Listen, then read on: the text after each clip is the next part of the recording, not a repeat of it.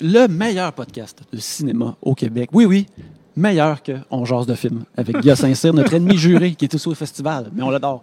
Euh, euh, les Voyeurs de Vue, c'est un podcast où on parle de cinéma, et on, on regarde des vues devant l'éternel et un de ces Voyeurs de Vue-là, et moi-même, Yannick Belzile. Et l'autre, Alex Rose, moi. Oui, et euh, cet après-midi, notre invité est une, une réalisatrice, une scénariste, ainsi qu'une jury du festival du Festival du cinéma international d'Abitibi-Témiscamingue qu'on- qui nous ont invités, qui nous filment en ce moment. Vous le savez. Où est-ce qu'on est en ce moment? Oui.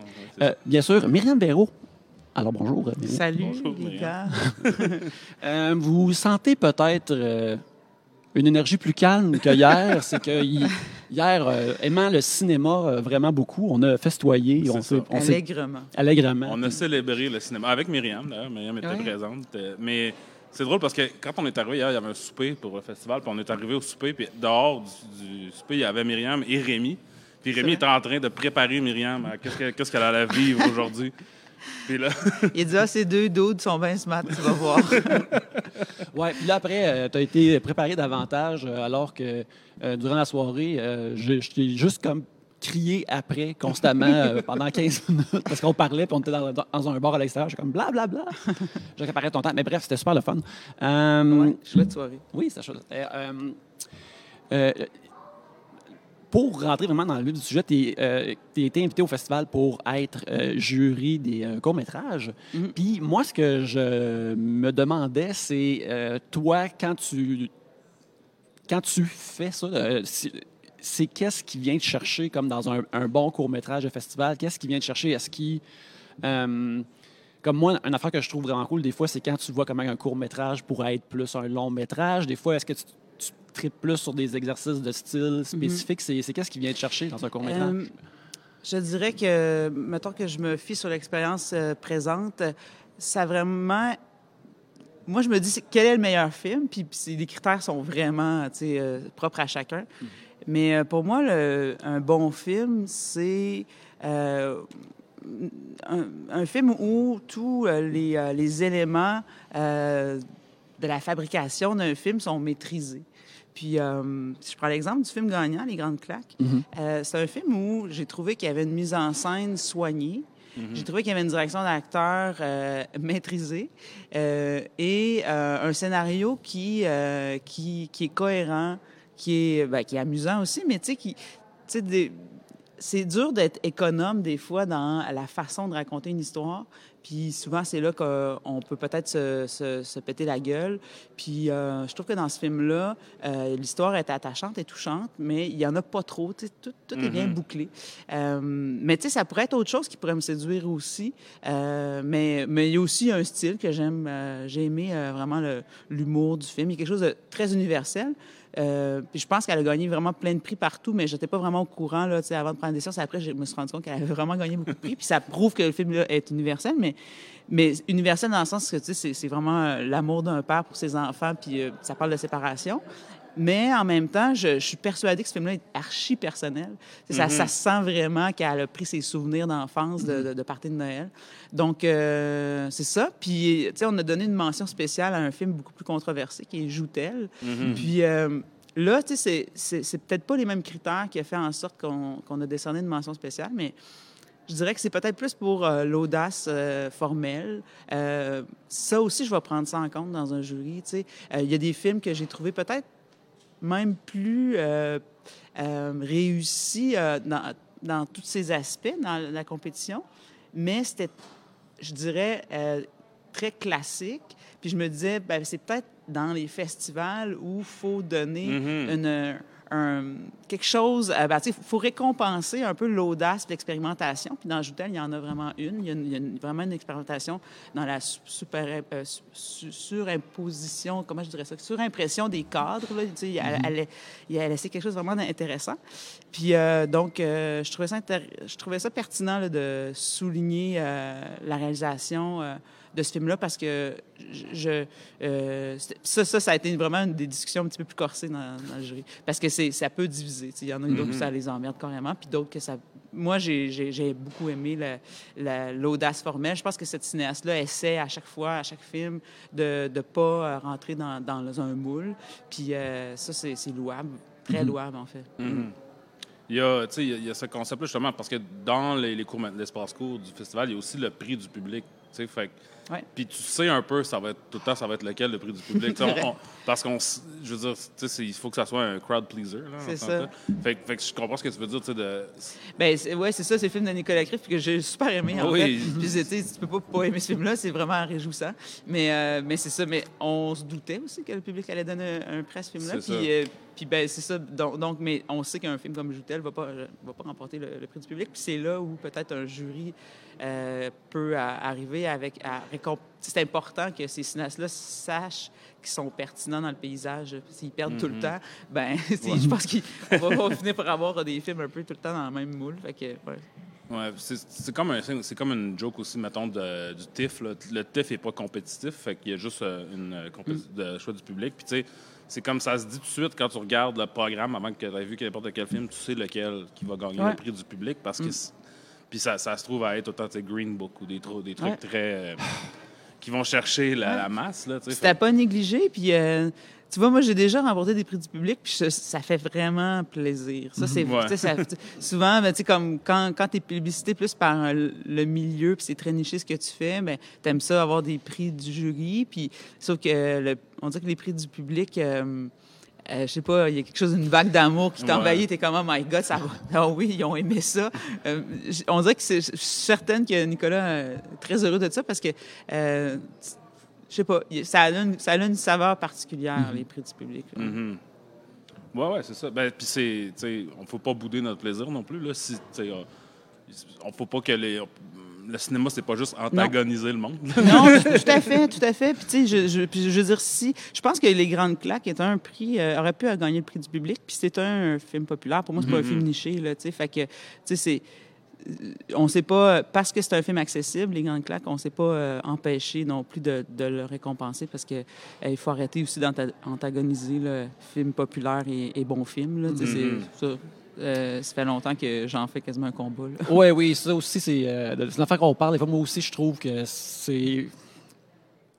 Les gens qui aiment le cinéma, mais qui retirent quelque chose de cet ostinage-là, de, de, de- Ouais. de- de se battre contre le film populaire, c'est comme je. Ouais. Je, je, sais pas où ce que vous allez chercher ça ou qu'est-ce que vous en retirez.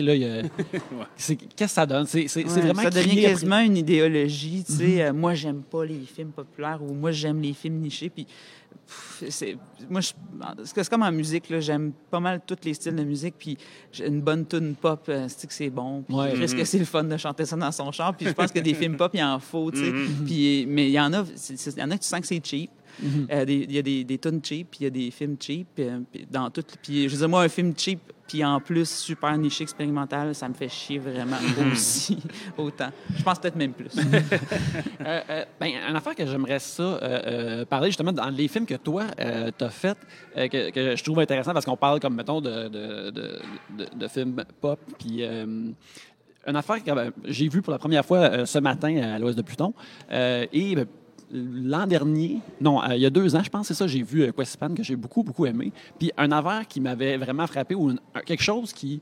euh, j'ai vraiment aimé de, ces films-là, c'est que je trouvais que ça venait de des, de des codes vraiment pop, mais juste, euh, juste comme, mettons, abordés d'une façon un peu plus vraiment proche et, plus euh, texturée, là, comme, tu sais, à l'ouest de Python, qui est- c'est un film d'ado dans le sens que, tu sais, il y a un, ah non, il y a un party à la maison, il y a plein de monde que j'ai pas invité, puis là, la maison est brisée.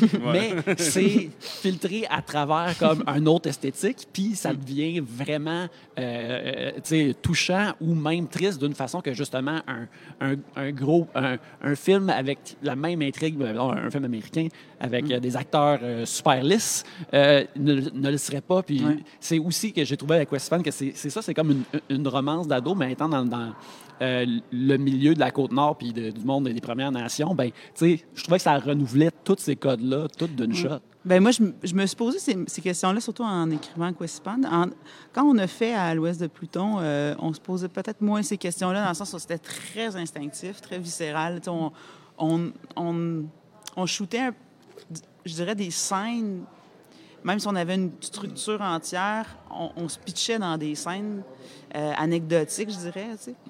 Euh, puis euh, c'était vraiment là, tu sais, le- le- le- de, de- de faire des, des- des situations avec des, des vrais adolescents qui nous plaisaient. Puis tu sais, c'est l'homogénéité puis la, la- la structure narrative plus pop, pop je dirais. Peut-être que c'est au montage tu sais, qu'on l'a peaufiné puis qu'on s'est rendu ça plus euh, digestible, mettons.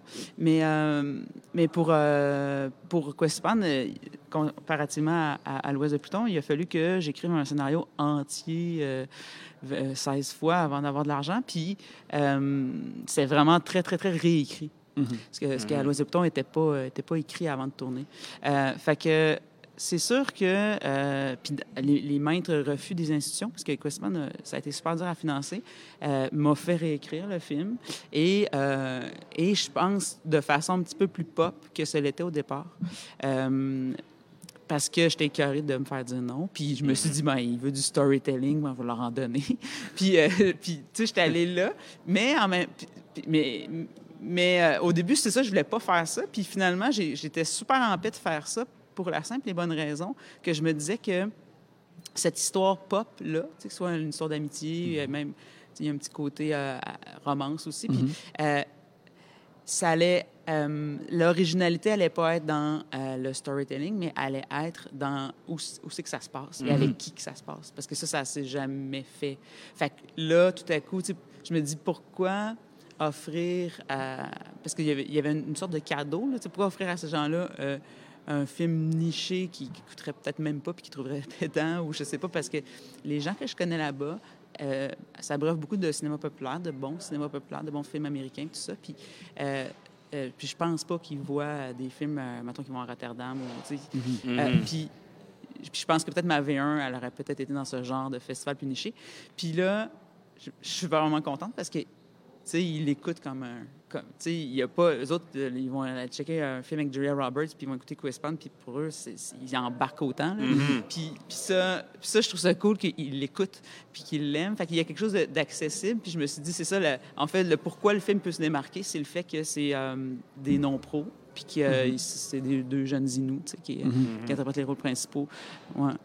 Euh, euh, ben, justement, j'ai une question au sujet de travailler comme avec des acteurs euh, non professionnels comme ça, parce que moi, j'imagine que euh, c'est sûr, comme je sais pas vraiment comment ton, ton métier fonctionne dans le fond, mais j'ai l'impression qu'il y a un aspect comme un peu de fil de fer pour toi de funambule de surtout mettons un scénario que tu as écrit euh, comme ah ben je laisse dans leurs mains et euh, advienne advienne que pourra là. Ouais. Mais euh, c'est vrai, puis tu sais, longtemps, il y a eu le mythe du réalisateur euh, maestro euh, qui contrôle tout son film, euh, tu sais, un genre de Hitchcock qui voit son film avant de le tourner, puis tu sais, je, je suis la première à adorer ce genre de film, mais tu sais, c'est pas tout le temps ça, puis c'est pas, c'était pas, tu connais pas moins ton art quand tu euh, opères pas comme ça, puis il y, a cette façon-là de faire qui est tout, tout, tout contrôlé. Puis il faut que tu aies des acteurs pros parce que c'est difficile, de vraiment précisément tout placer ça. Puis euh, il y, a, par contre, euh, quand tu, je pense quand tu fais ce genre de film, je pense qu'il y a une rigidité aussi. Puis, puis, là, tu sais, des fois, ça, ça marche super bien parce que le code fait qu'on embarque dans ce langage-là. Mais euh, la recherche de, d'une saveur plus naturaliste, documentaire dans sais, elle était vraiment réelle même avant le tournage. Puis puis je voulais qu'on sente quasiment que c'était improvisé, même si c'était des textes euh, appris par cœur. Puis, euh, puis ça, ben, tu sais, ça me prenait... Je pouvais pas prendre... Tu sais, des gens, ils pensent que... C'est drôle parce qu'ils pensaient qu'on n'avait pas d'argent puis qu'on prenait des non-pros parce que ça coûtait moins cher. J'étais comme, non, on les a payés comme des bros. Puis c'était, on les a, ça, on a pris, ça, on a pris eux, c'est parce que le film allait être meilleur comme ça. Puis... Puis là, mais ça prend un, un- un très grand lâcher-prise, en fait. C'est de justement arrêter, de faire un peu comme au documentaire, de faire confiance que la réalité va devenir euh, plusieurs fois euh, plus forte que tout ce que tu aurais pu imaginer en scénarisation ou en découpage avant d'arriver sur le plateau. Puis, euh, ça, moi, j'ai bien confiance. Plus que j'ai fait de documentaire, plus que je me suis rendu compte que, que la réalité, elle nous surprend tout le temps. Puis, c'est un peu ça, les non-pros. C'est qu'ils vont... ils vont être peut-être poches pendant comme six prises. Puis là, un moment donné, tu les shakes un petit peu. Puis là, ils, ils arrivent, là, puis tout à coup, ils te donnent une une prise qu'un professionnel n'aurait même pas arrivé à... tu sais, Il donne des perles, des Mhm. perles de- d'authenticité. Euh, mais la différence, je te dirais, c'est ce qu'un pro, c'est qu'il va répéter cette performance-là de, de prise en prise. tu sais. Euh, euh, mais des fois, je trouve qu'ils vont peut-être pas atteindre cette, euh, ce- cette espèce de moment de grâce. Là. Fait que- puis il faut, à- il faut apprendre, c'est ça, à- il, faut, il faut gérer le chaos un petit peu plus. Tu sais, c'est chaotique, tout ça, quand tu as des non-pros. Mais il faut, il faut mettre toutes les, les, les, les- les- les circonstances gagnantes pour que ça se passe. Puis après, il faut un peu se croiser les doigts puis laisser ça un peu aller. Puis tu laisses, tu laisses euh, euh, les choses se passer, puis, le, puis, puis d'être confiante que ça va se passer. Puis je pense que là, tu atteins une couleur que tu n'atteins pas quand tu fais du- un style un petit peu plus euh, euh, télégraphié, Mhm. plus euh, mathématique. là, plus, donc, ouais, c'est ça, c'était vraiment la recherche de, de ça, de cette, de cette couleur-là très authentique. ouais. Euh, ben, c'est ça que je trouverais euh, ça intéressant. Puis, euh, comme le fait que tu fais la télévision, tu sais, tu, euh, fais- tu réalises euh, Mhm. cinquième rang. tu sais, Je me demande si quand tu vas faire ton prochain film, c'est-tu comme justement un échange le fun pour toi de travailler avec, des grosses distributions d'acteurs professionnels qui aussi avec les demandes de la télévision, j'imagine qu'il faut qu'ils soient vraiment accordés, tout ça. Tandis que quand c'est le temps de faire un film, là, tu peux peut-être plus explorer puis trouver quelque chose de plus organique? Oui, oui, oui. Oui, oui. Puis, tu sais, c'est pas mes textes. C'est la première fois que, que je tourne quelque chose que, que, que j'ai pas écrit aussi. Fait que, tu sais, c'est- là, moi, je me sens comme une interprète sur cinquième rang. Tu sais, je me sens pas comme l'auteur. Tu sais, Sur Questpan, j'étais comme l'auteur du film, mettons, là. Tu sais, puis Naomi est l'auteur du livre, moi, je suis l'auteur du film, mais on écrit ensemble. Mais, tu sais, il y a- il y, a la mise en scène fait que tu deviens comme l'auteur du, du film. Puis, euh, là, je suis aucunement l'auteur, là, sur cinquième rang. Je me vois vraiment comme un interprète. Ça, je prends un texte, puis je le mets en scène. Je dirige les acteurs. euh, et euh, des fois, c'est pas dans ma sensibilité. Euh, mais euh, mais j'ai pas à le juger ce texte-là. je- je- J'essaie au contraire de le. C'est comme ça, comme une, chanteuse qui prendrait le texte d'un- grand parolier puis qui, euh, qui, qui la réinterprète à sa façon, mais qui essaie de- d'être le plus honnête envers les paroles qu'on lui a confiées. Pour moi, c'est ça. les- je, je- je lis ça. Puis tu sais, des- si la joke en- à première lecture, je la trouve pas drôle, je m'efforce de vraiment la trouver drôle. Puis là, puis parce que si je pense que si je la juge, là, je la rendrai pas. Fait que là, pour, pour vraiment qu'on arrive à faire rire le monde puis que la, la, la joke pogne à, à, à TV, ben il faut que il faut que quand même j'y croie. tu sais. Fait que c'est ça. Je me vois comme, vraiment comme plus une interprète. Puis euh, ça me permet de de rencontrer justement ces acteurs-là qui, qui est dans un autre style de jeu complètement. C'est la première- tu sais, je- J'étais super nerveuse. La première fois que j'ai euh, euh, réalisé sur cinquième rang parce que je savais pas comment faire ça, diriger des acteurs professionnels. Puis ça me mettait plus nerveuse que des non-pros. Puis, euh, puis, puis si j'avais tendance à pas les trouver bons. Puis, euh, mais euh, finalement, ils sont vraiment bons. Là, mais c'est dans, dans le sens où, pour moi, j'ai tout le temps été dans un style de jeu vraiment complètement ailleurs. Puis fait que euh, j'entendais le texte. Puis, mais au final, c'est- des codes, ça. Puis euh, là, si l'important, c'est qu'on ait un, un- un- un jeu qui est cohérent puis homogène entre tous les, les personnages. Puis là, ben, tout à coup, ben, même si c'est un petit peu plus euh, relevé comme... euh, je sais pas, je sais pas comment expliquer ça, mais on le sent des fois là, qu'il y a un niveau de jeu télé. Puis, euh, puis c'est là, ben, moi, je, suis plus dans essayer de, de- de rendre ça homogène. Puis, et, et là, on peut vraiment essayer de travailler. On travaille autre chose. Puis, tu sais, c'est là que je me rends compte qu'ils sont vraiment bons parce que là, je fais plus du 12 prises. Il y a des acteurs qui, qui m'offrent une prise puis que j'ai rien à dire. sais, C'est ça qui est ça. Là, ça- ils sont vraiment bons. Là, Ouais. ça, ça arrive jamais. Avec Questpan et Plon, ça arrivait jamais qu'on avait une prise. sais, c'est Peut-être une fois. Mais c'est ça aussi, je pense que dans un- on parle beaucoup de représentation maintenant dans, à la télé, au cinéma, tout ça. Puis c'est vraiment rare qu'on entend parler de, des non-pros à la télé, parce, Ouais. que, parce que justement, je pense que ça a besoin, tu sais, le- le- le- la structure de la télé a besoin Ouais. de monde qui sont capables de justement de, Rentrer de- dans les temps. C'est ça. Mais tu as raison. Puis en plus, on m'a offert euh, euh, une série télé euh, un peu dans le même contexte que Questpan. Mhm. Puis je t'avoue que je choke un peu parce que j'ai parce que je me suis dit avoir fait l'expérience de Questpan à du quatre pages de scénario par jour.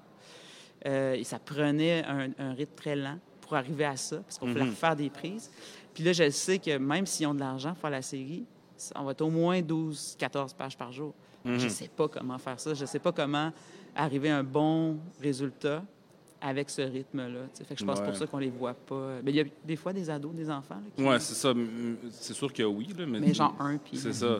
Puis c'est un, un problème dans le sens que, tu sais, oui, on voit souvent les mêmes visages, puis tu sais, ça, ça préconise pas le, le- le- la télé, en tout cas, c'est plus difficile d'avoir la découverte là-dedans, mais en même temps, quelqu'un peut faire un film, Quispam, mettons, puis après ça, être à la télévision, puis ils sont plus non-pro, ils ont fait un film.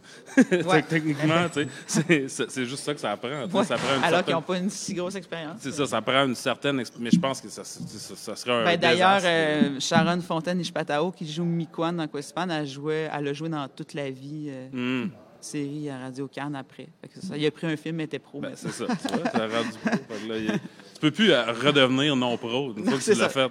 Fais une poupe de yogourt, t'es un pro. C'est ça, ça s'efface plus. Écoute, on rêve tous du ticket Yoplait pour nous amener au, au firmament professionnel. C'est- vraiment de toute beauté. Euh, un- un- j'ai vraiment été impressionné. euh, ben justement, on, on parlait de, de, de- de- de code tantôt, comme euh, à- pour dans À l'ouest de Pluton, de à quel point justement ça s'est. euh, parce que euh, vu que c'était la première fois que je voyais le film, tu sais, voir les, les- les anecdotes puis les, les- petites scénettes entre tous les personnages, au début, je pensais que le film allait être entièrement ça. Puis j'étais très, j'étais comme vraiment content que ça, ah, ça va ju- juste être Des, des sketchs. des sketchs comme ça. Mais tu sais, c'était- tout vraiment bon. Mais là, quand il y a, il y a une, une structure plus narrative qui a commencé comme à fleurir de ça, ça me vraiment, c'est comme une, une des plus grosses surprises du film. Et bien sûr, de, de, de voir l'avènement du groupe le- de Wet Dreams. Euh, c'est les, les- euh, les- les deux grosses surprises du film. Euh, et puis... de, de, de voir ça fleurir comme ça, c'était vraiment une super belle surprise. C'était- vraiment cool. Puis encore là, je, je me, je me demande, ben, tu sais, dans le fond, je répète la question que j'ai posée tantôt, mais vraiment de s'avancer avec une histoire, avec des, personnes, avec des, acteurs non pros, est-ce que c'est un petit peu épeurant ou, euh, dans le fond, vu que toi et ton co-réalisateur, vous, avez peut-être réalisé comme Ah, qu'ils sont assez bons, peut-être qu'on peut le construire encore plus? Oui. Ben, euh, n- m- moi, sincèrement, je me sens plus à l'aise avec des non-pros. Euh, ça me- si je refaisais, un, mettons, le prochain film, j'ai l'impression que ça va être des pros. Ça va être la première fois que je fais un film avec des pros. Puis, tu sais, ça m'angoisse un peu parce que je serais dans mes pantoufles si j'allais avec un non-pro, avec des non-pros, je pense. Parce qu'il y, a- il y a une façon de faire que, que j'ai compris maintenant, que j'aime faire, puis que puis ça me met vraiment, vraiment à l'aise. Je sais pas, il y a, a peut-être aussi une.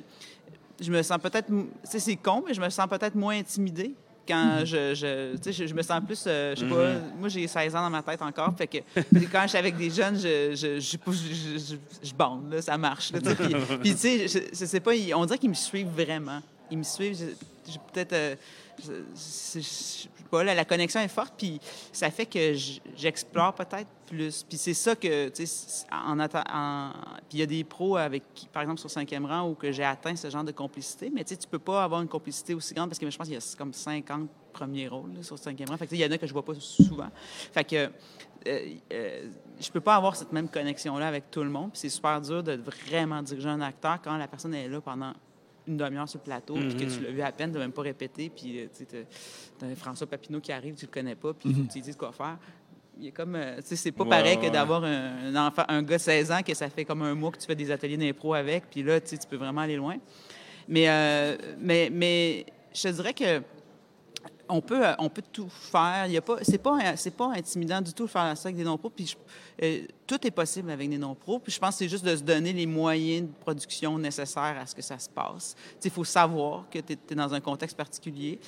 Puis tu le, la, la- la force, ben, en fait, la force de ce médium-là, c'est que tu peux faire, tu peux te reprendre jusqu'à temps que tu l'ailles. tu sais. Fait que ça peut être poche 51 fois, puis 52e fois, c'est malade, puis là, c'est ça que tu gardes au montage. Fait que ils ont l'air vraiment hot, mais dans le fond, si tu regardes les rushs, ils sont pourris. Ils sont pourris, tu sais. Mais c'est c'est un affaire vraiment que justement que- qui, qui est aussi, qui était vraiment cool du film, c'est à quel point que euh, ces acteurs-là, ces jeunes acteurs-là, étant non professionnels, ils étaient capables d'apparaître à la caméra d'une façon ingrate qu'un un, un professionnel, je pense, comme mettons, euh, aurait une meilleure posture ou aurait C'est été vrai, ils self-conscious. sont moins self-conscious. C'est ça. Puis ça, c'est c'est des affaires qui m'ont frappé des fois, comme tu. euh, Comme, ça, là, le, le jeune Jérôme, Oui. que quand il, il- il- il dit. Il, il dit à Kim, il est comme, hey, je- comme il veut l'inviter ses amis, mettons, à l'aréna de, de- de son père, tout ça. Ouais. Puis de la façon qu'il est filmé à ce moment-là, il a, euh, il- il- il- son, son visage est en fleurs parce qu'il est un, adolescent. Ouais, puis ouais. c'est tellement comme réaliste. Puis en même temps, sa voix qui est un peu chancelante, puis qui parle Ouais. à la fille qui crie comme, On fait-tu quelque chose? J'ai comme Oh shit, ça ci euh, me coupe à travers moi d'une façon que les acteurs professionnels pourraient se dire Ben, Oh, là. tellement, tellement. Puis, je pense pour, c'est pour ça que, quand, quand le, le film est à propos, euh, il faut vraiment euh, pas se gêner d'aller dans- avec des non-pros parce que euh, t'atteins une couleur que t'atteins pas avec des pros. Puis, tu sais, c'est vraiment rien contre les pros parce que, tu il y en a des, des super bons. Puis, tu sais, je, dire, j'irais pas avec des non-pros pour un, un autre genre, là, tu sais. Mais, euh, mais là où on, tu sais, L'idée de base avec Henri, au départ, on s'était dit, on va faire un film, on veut pas faire un film d'ado, mais on va faire un film sur l'adolescence. Puis, euh, on veut pas que les comédiens, ça soit des comédiens de 25 ans qui jouent des personnages de 16 ans, comme on voyait dans Ramdam ou Atatatar. C'est vrai, c'était nos références télévisuelles. Fait qu'on s'est dit, puis, on, on écoutait euh, les films de Larry Clark puis Gus Van Sant, puis, tu sais, on était un peu là-dedans, puis on, on, voulait- on trouvait ça admirable, la façon, euh, justement, que, que c'est- c'est- ces acteurs-là étaient complètement à l'aise devant la caméra, puis on se reconnaissait aussi. tu sais. Quand on a commencé à l'Ouest de Pluton, moi, j'avais euh, 23. Fait que, tu sais, ça faisait pas si longtemps que je sortais de l'adolescence. Donc, euh, on, sort, on, on, on réglait un peu nos comptes avec cette époque-là aussi. Puis, tu sais, on, on, on se retrouvait. Tu sais, c'était, c'était, c'était Québec, c'était la banlieue de Québec, euh, c'était mes frères, c'était, tu sais, c'est tout, c'est tout ça. Là, tu sais, la, la, la, la, la- la place où le party se fait dans le film, c'est carrément la maison chez mes parents. Tu sais, le- la, la, la, la tapisserie de papillon est encore là. là. C'est, la salle de bain euh, de mes parents. Ma mère voulait changer la tapisserie, puis je l'ai empêchée. Non, non, c'est important. Il faut. euh, Garder le patrimoine cinématographique à. Loretteville. Il y en a un qui a l'air narquois. hein. Oui, oui, un Faut faire papillon. À chaque fois que je fais pipi là, je le regarde puis je pense à ça. Je me dis, il est morose ou narquois. Oui, c'est ça. Non, c'est. Tu peux peut-être ouvrir un genre de planète Hollywood dans la maison de tes parents maintenant. Mais là. pour anecdote, il y a un, un, dude là, qui est arrivé genre dans vingtaine qui, qui est installé à la laveuse chez ma mère. Puis que là, il, s'est mis à focuser puis il a fait C'est un film, c'est tourné ici? Maman a fait Ben oui, puis t'es toute fière. Même ma fille, puis elle montre le poster. De, qui What? Je suis dans la vraie salle de bain dans l'Ouest de Pluton. Puis le gars, il l'avait vu, puis il avait trippé. Je trouve ça très drôle. Moi, c'est quelque chose, tu sais, comme moi, je l'avais déjà vu, je le regardais un matin avec Yannick, mais je l'avais vu quand c'était sorti. Puis, tu sais, quand c'est sorti, moi, je dois avoir à peu près, tu sais, peut-être trois ans de plus que les personnages dans le film, quelque chose de même. J'étais au cégep quand c'est sorti. Puis, fait que, c'était vraiment proche. Puis, je me souviens que quand j'étais ado, je me disais, ah, les films d'ado me représentent pas, tu sais, je, je, je me vois pas dans ça. Puis, quand j'ai vu de Pluton, j'ai fait, ah, je me vois trop dans ça. C'était- j'étais- peur, trop proche de ça. Ouais. tu sais. Fait que Aujourd'hui, je le regardais avec beaucoup plus de, Ouais. De désinvolture. Je te dirais que je l'ai- qu'à l'époque, parce que j'étais comme, c'était comme un, un cauchemar. De, Ouais, c'est super malaisant. je viens d'être ça. Là. Oui. Ça fait pas longtemps que je suis plus ça. Là, maintenant, ça fait comme un bout. Je peux, je peux vivre ça avec euh, T'es, t'es loin de ces pantalons-là, t'es loin Ouais, des, des des- gilets billabongs. des pantalons qui se Mais tu sais, quand on l'a sorti, là, on l'avait sorti en 2008, fait que j'approchais de la trentaine. Fait que c'est du monde de notre âge, de mon âge, mettons, dans la trentaine, qui, qui aimait beaucoup le film. Tu sais, Les Mhm. fans, c'était vraiment, c'était pas des 15 ans, là, c'était vraiment le, l'âge moyen du fan, c'était dans fin vingtaine, début trentaine. Puis, euh, puis le distributeur a essayé de faire de l'argent avec ça. Fait que lui, il voyait ça comme un film d'ado, genre Mhm. comme euh, American Pie. Puis, fait que, il essayait là, de, de, de pousser ça chez des ados. Fait qu'il faisait des projections scolaires. Puis c'était tout un flop. ça marchait jamais parce que, tu sais, les, les filles, ils disaient, mais les gars, ils sont même pas beaux. Parce que, tu sais, nous autres, ils voient Ashton Kutcher, mettons, Ouais. qui joue un- Ouais, dans, ouais, dans- ouais. dans un film hollywoodien. Fait que lui, il est super beau. Fait que pour lui, un bel un, un personnage d'ado dans un film, c'est c'est ça. tu sais, Alors qu'il était beaucoup trop vieux pour jouer un, un gars de 15 ans. Mais tu sais, pour justement les, les boutons, eux autres, ils voulaient pas les voir. là, tu sais. C'était un miroir, en fait. C'est un miroir vraiment. euh, même, même encore pour certaines personnes, c'est encore malaisant. Même, des, même des adultes. Le- quand quand j'ai euh, colorisé la, la, version, la version remasterisée, je pense que le coloriste euh, il comprenait pas, il comprenait pas le, le mood du film, puis je le sentais mal à l'aise vraiment tout le long. T'es comme, ah ouais, tu sais, comme les gars, ils parlent d'une fille qui a 12 ans et Ouais, cute. ouais, ouais. puis Ouais, ouais. Cringe, là, il n'y a pas... Il y a pas euh, non, moi, j'ai, juste trop bien reconnu mes, mes, mes amis quand j'étais jeune qui étaient comme Hey, ta soeur est cute. Puis là, je suis comme, ah, tabarnak. non, non, pas- je suis comme, euh, pou- pouvons-nous pas- euh, skipper cette conversation? là? Vous voyez bien que ça m'intéresse pas de parler de ça, les amis. Euh, mais c'est ça, c'était tellement comme ben, ouais, je comprends ça. Que j'imagine que, comme ça, on, nous on l'a écouté euh, de façon de fun, mais si tu travailles vraiment longtemps dessus, puis que tu es mal à l'aise avec ça, tu. Ben, je pense aussi que, pour moi, c'est. euh, Il y, a un deux- il y a un deuxième degré quand même à ça, dans ces conversations-là qui sont malaisantes. Puis c'est là où on prend plaisir à les écouter. Euh, mais je sais pas, il y a peut-être des personnes qui passent à côté de ce, ce degré-là, puis que tout à coup, ça fait juste leur rentrer dedans, puis ils, ils trouvent juste cave, en fait. Parce qu'ils sont vraiment gossants, finalement, ces ados-là. Ouais, ouais. On a le goût des fessés, là, ça, sont fendants. Puis ça, tu sais, quand il écarte la serveuse au casse-croûte, c'est comme, voyons, Ouais, ouais, il ouais. mérite une paire de claques. Oui, ouais, c'est ça. Ils, ils ont tout de même une, euh, une bonne euh, fendance réaliste. Ouais. Ouais, que- ouais, ouais. Tu sais, t'as- c'est comme une affaire aussi. À un moment donné, quand tu t'entends à un certain âge, c'est comme les ados sont trop loin de toi, fait que t'es, ils te gossent, puis ils Ouais. sont comme épeurants un peu, Ouais. genre. Ils sont inconnus, fait que t'es comme, ah, tu sais, comme, je me souviens, mettons, prendre euh, la 51, l'autobus 51, Edouard Montpetit à Montréal, puis, ça passe tout sur, dans, la- dans Outremont, puis là, les kids d'école privée embarquent dans l'autobus, puis c'est comme, là, c'est une torture, là, genre, je- des fois, je marchais, parce que j'étais comme, je veux pas être dans l'autobus avec ces kids-là, ils m'énervent, tu sais, comme, je suis comme, je veux pas qu'ils me parlent, je veux pas qu'ils interagissent avec moi, tu sais.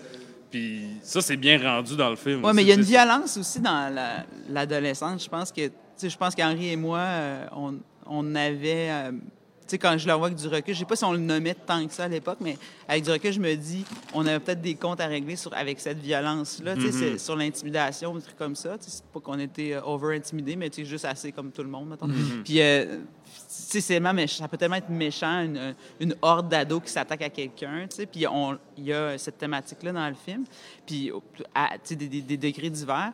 Puis c'est, drôle parce que ça finit avec un, le douche en, en chef qui, euh, qui, qui parle de respect. Puis, il a, il a Ouais, vraiment ouais. raison, finalement.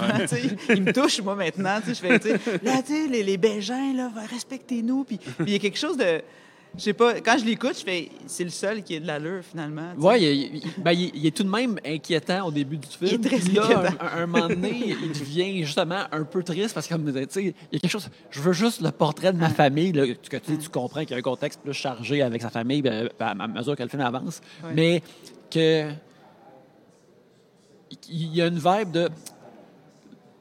Ils veulent pas m'engager comme gardien de sécurité au, au centre d'achat. Ils disent que je suis trop intense. là, Ouais, au, au début, puis là, plus tard, le- le- là, il faut qu'il il faut qu'il pitch cette intensité-là aux gens. Mais j'ai une bonne anecdote par rapport à ça. Quand, euh, quand on, a, on a fait le film, euh, il pétait sa coche, puis c'était vraiment juste à la saveur humoristique, euh, ben, à peu près. On trouvait ça drôle que, que ce genre de gars pète une coche sur le respect, là, R-E-S-P-E-C-T. Puis, il était comme, il fait une espèce de discours. Puis, euh, il était vraiment intense. Puis, on a fait des projections tests avant de locker le montage. Puis, une des affaires qui revenait, c'était il est bien intense, un peu too much, mais tu sais à quoi ça mène? Puis, euh, puis euh, donc, le, le fait que le- son père est mort, ça a été ajouté. C'était Ah! même, c'était même pas dans... Ça, ça a été ajouté genre une semaine avant de locker le montage. Ah, wow, OK. Ouais. Fait que là, ce qu'on a fait, c'est qu'on on a remonté la scène où les filles se parlent euh, dans la voiture, euh, juste à- qui attendent le, le gars qui va chercher son hot dog, puis de- de- dans, dans le casse-croûte, il y a les filles qui sont dans la voiture, puis elle dit Ça m'a vraiment fait de la peine quand ton père est mort. Puis ça, si tu revois le film, tu voir, on est sur le reverse, on n'est pas sur la fille qui le dit. Puis ça, ça- on a juste tapé Ouais, cette phrase-là, on l'a collé, et là, ça prend tout un sens, alors que le père n'était même pas mort dans notre tête quand on l'a fait, ce Ouais, film ouais. Quand, quand tu. Quand vous faites, mettons, un, un- un genre de move comme ça, que moi, c'est ça, comme dans l'histoire, je trouvais que ça ajoutait euh, vraiment beaucoup. As-tu l'impression de, comme d'avoir fait un tour de magie? que de, de, de, de- Ben, on a sauvé le ça? film, je pense. Parce que je pense que le film aurait été vraiment. Tu sais, le, fa- le film aurait. Il a pris un côté plus deep à ce moment-là, quand on se rend compte que le gars sur le cadre, il est mort, tu sais. Parce qu'ils sont super méchants envers la famille. puis ils. Ouais, sont- ouais. ils sont- c'est anodin, tu sais, ils sont bitch, mais tu sais, sans plus. Mais tu sais, quand tu te rends compte que c'est une famille qui a passé à travers un deuil aussi important, Mhm. tout à coup, c'est vrai. C'est une, c'est une manque de respect. Puis c'est- c'est- puis là, puis tu comprends l'intensité de ce gars-là qui est un, juste un douche depuis le début. Puis finalement, il a peut-être perdu son père il y a six mois, puis c'est intense, tu sais. Fait que, puis même la fille qui fait le party, elle veut être aimée Puis il disait, c'est tellement triste, elle a perdu son père peut-être il y a six mois, un an, puis là, elle fait un parti pour être aimée. Fait que ça, ça a ajouté de la profondeur. Je pense que ça, ça aurait été peut-être juste anodin, euh, le fait qu'il qu'il pète une coche en même. Puis, ouais, il y a, une- de la magie. Ben, la magie du montage. c'est c'est- c'est- J'adore, moi, le montage, puis c'est fou. euh, tu sais, comme, c'est comme juste 10 secondes audio rajouté un- une semaine avant le lock, mais qui change tout le meaning du film. Puis jamais, jamais qu'on a pensé à ça pendant qu'on le tournait. Ben, c'est c'est ça. Ça, je trouve ça vraiment comme intéressant parce que quand euh, cette information-là est révélée au sujet de ce personnage-là, moi, immédiatement, j'ai commencé à le voir. Ah, lui, parce que, tu sais, tout, il est comme le, personnage le plus vieux, dans le fond, de ces jeunes personnages-là. Et puis, là, j'ai commencé à voir ça comme Ah, lui, son père est mort, on voit pas vraiment la mère. Fait que là, il est peut-être dû assumer une posture paternelle dans la famille avant le temps, puis Ouais. là, comme ça, ça, ça le fait chier d'être de même, ou c'est peut-être pour ça qu'il est, qu'il est Ouais. over creepy. Ouais, c'est qu'il est- clairement pas quelque chose qui vient naturellement non plus. là. Tu sais, Il a pas l'air d'un doute qui a plein d'amis. Non, Il a l'air d'un gars qui s'est fait intimider beaucoup Ouais, aussi. c'est ça. Puis euh, pour lui, les, les, les, les- les petits fendants qui, qui, qui fait chez sa sœur, ben, c'est probablement une, une réminiscence de ce qu'il a vécu quand il avait en secondaire 4, mettons. Fait que là, il est rendu plus costaud, fait qu'il a dit, moi, je leur fais ta gueule, c'est comme un fantasme. Ouais, c'est ça. D'ailleurs, d'ailleurs, il y a des- vraiment comme bons cadrages de sa face dans l'ombre, euh, dans le char, que je suis comme, hey, est-ce que ce film-là va, va devenir peut-être plus inquiétant que je pensais qu'elle allait l'être? C'était dans balance. Je trouve ça vraiment cool. Mais ça aussi, tu sais, euh, il, rattrape un de ces jeunes-là, puis là, il, il, bat. Mais tu sais, dans un film américain, ça aurait fait comme, oh là là, maintenant, les, les choses vont être balancées, mais là, c'est comme, c'est c'est pas le fun que ça, arrive, c'est réaliste. Là, Le kid, faut qu'il aille à l'hôpital. Ouais. Puis là, c'est pas comme, ah, je vais te trouver. Puis, tu sais, dans un film américain, c'est vraiment là, tu sais, une espèce de Into the Night. Là, quand, tu sais, Ouais. qu'il se passe sur- ça, serait, ça finirait avec euh, tu sais, comme un, un genre de duel entre les deux. Là, Ouais. T'avais pas le droit de me battre. Mais non, ils, ils se revoient plus. Non. c'est ça. Il- sa, sa trame, elle change, puis là, il est comme rendu genre le, le fils que le bonhomme a jamais eu à l'hôpital. Ouais, puis, puis il apprend peut-être que marcher, c'est le fun. C'est une bonne Ouais. activité. C'est, c'est- marcher, c'est bon. Euh, regarde, on marche de part Rouen constamment, fait qu'on on est d'accord. Si on est les seuls, on marche dans la rue, puis tout le monde nous regarde, genre, c'est qui les autres? tu sais, comme- Le monde, les autres personnes qui marchent dans la rue, c'est- ils doivent marcher à la même heure, faire le même chemin, tout le temps. Fait que là, ils nous voient, ils sont comme, hein? C'est qui ça sur mon circuit? Pourquoi? Sur mon circuit. Euh, je suis curieux parce que la restauration du film vient de. Elle au FNC, j'imagine qu'elle va être disponible sur iTunes ou quelque chose comme ça. Euh, J'espère, mais c'est tellement. euh, Écoute-moi, la distribution, là, je, je la comprends pas euh, dans la vie. là. Je, je suis tout le temps. au Québec, je suis souvent pas si satisfaite de, de ce que ça. Je dis pas des gens qui travaillent, parce que je voudrais pas parler contre leur travail, j'imagine qu'ils travaillent très fort, mais plus de comment ça se passe, là, puis pourquoi, tu sais, les films sont-tu accessibles, bon yen? Puis là, on a l'occasion, tu sais, c'est un- c'est que ce film-là, on se fait dire par des gens, ah, euh, tu sais, c'est devenu un petit film culte dans, dans le métier, ou tu sais, le téléfilm, il dit, ah, vu que c'est un film marquant, ben on va le restaurer. Le FNC dit, ben c'est un film marquant de notre histoire. Fait que là, euh, moi, je suis pas juste euh, co-réalisatrice, je suis aussi coproductrice. Fait juste en tant que productrice, je fais, ben vous me donnez des arguments massus pour aller vendre mon film après. Fait que là, je- j'essaye. Que, ça va être sur Netflix, sur Mubi, sur Criterion, je sais pas, sais, ça peut être numérisé, c'est un peu le but. Puis, tu, pas un mot sur la game, je sais pas qu'est-ce qui se passe. Ah, euh, ouais, c'est, hein. euh, j'ai- ouais. Ben, tu sais, je sais pas. je- je- J'imagine que c'est un film euh, qui reste quand même euh, niché, tu sais, qui, qui, qui peut-être dans sa facture visuelle, même si c'est restauré, ça reste un Mhm. film en mini DV, tu sais. Mhm. Euh, ça empêche une, une diffusion de masse. Ouais. Mais, mais moi, je pense que, tu sais, je le mettre sur Netflix, il y a plein de monde qui le découvrirait. Puis je connais, je pense que quand les gens le découvrent sans le connaître, ça se passe plutôt bien. Tu sais, peut-être qu'il y en a qui n'aiment pas ça, mais je pense que la majorité, ça se passe bien, puis qu'ils font, hey, j'ai vu un bon film, check bien ça. Fait que je, je pense pas que le monde vont, Mhm. vont, vont dire, ah, c'est quoi ça, c'est- mal filmé ou je sais pas. Là. Fait que euh, j'aimerais bien que le, le- le- le- distributeur ait l'audace de, de pousser la chose pour le mettre sur une plateforme de, de visionnement. Tu sais, Je vais Mhm. faire un peu ma part pour essayer de, de faire la chose, mais tu sais, moi, je j'ai j'ai pas euh, le pouvoir de distribution. Puis ça, c'est bien tough. Des fois, quand c'est ton film, tu es un bébé là, que tu couvres pendant des années, puis tu le laisses aller, puis c'est plus à toi, puis là, tu sais plus.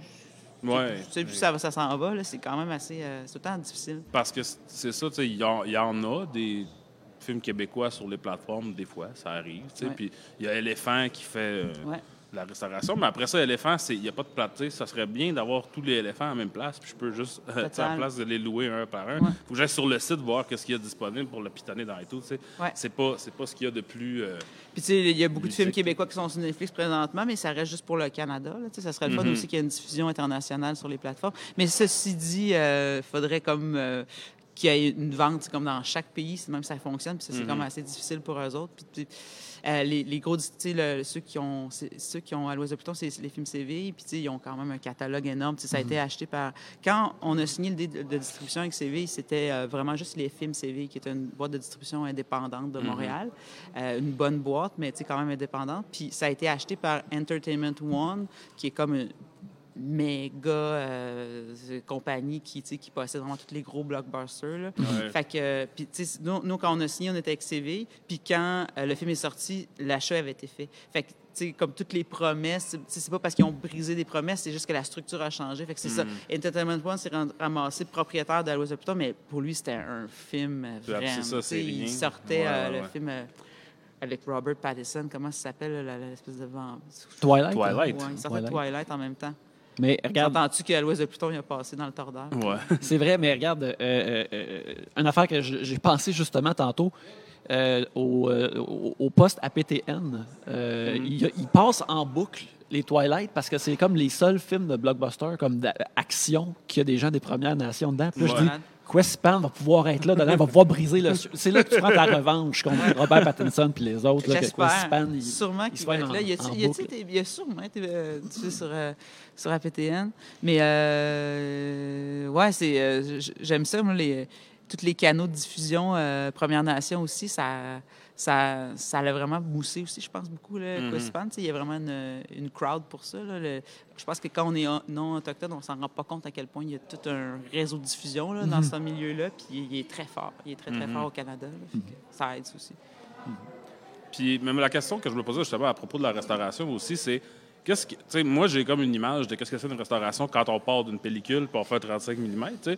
Mais là, on restaure un film justement que tu dis qui été tourné en mini DV, puis je, je- je comprends. Déjà que je comprends pas vraiment euh, le nitty-gritty de la restauration.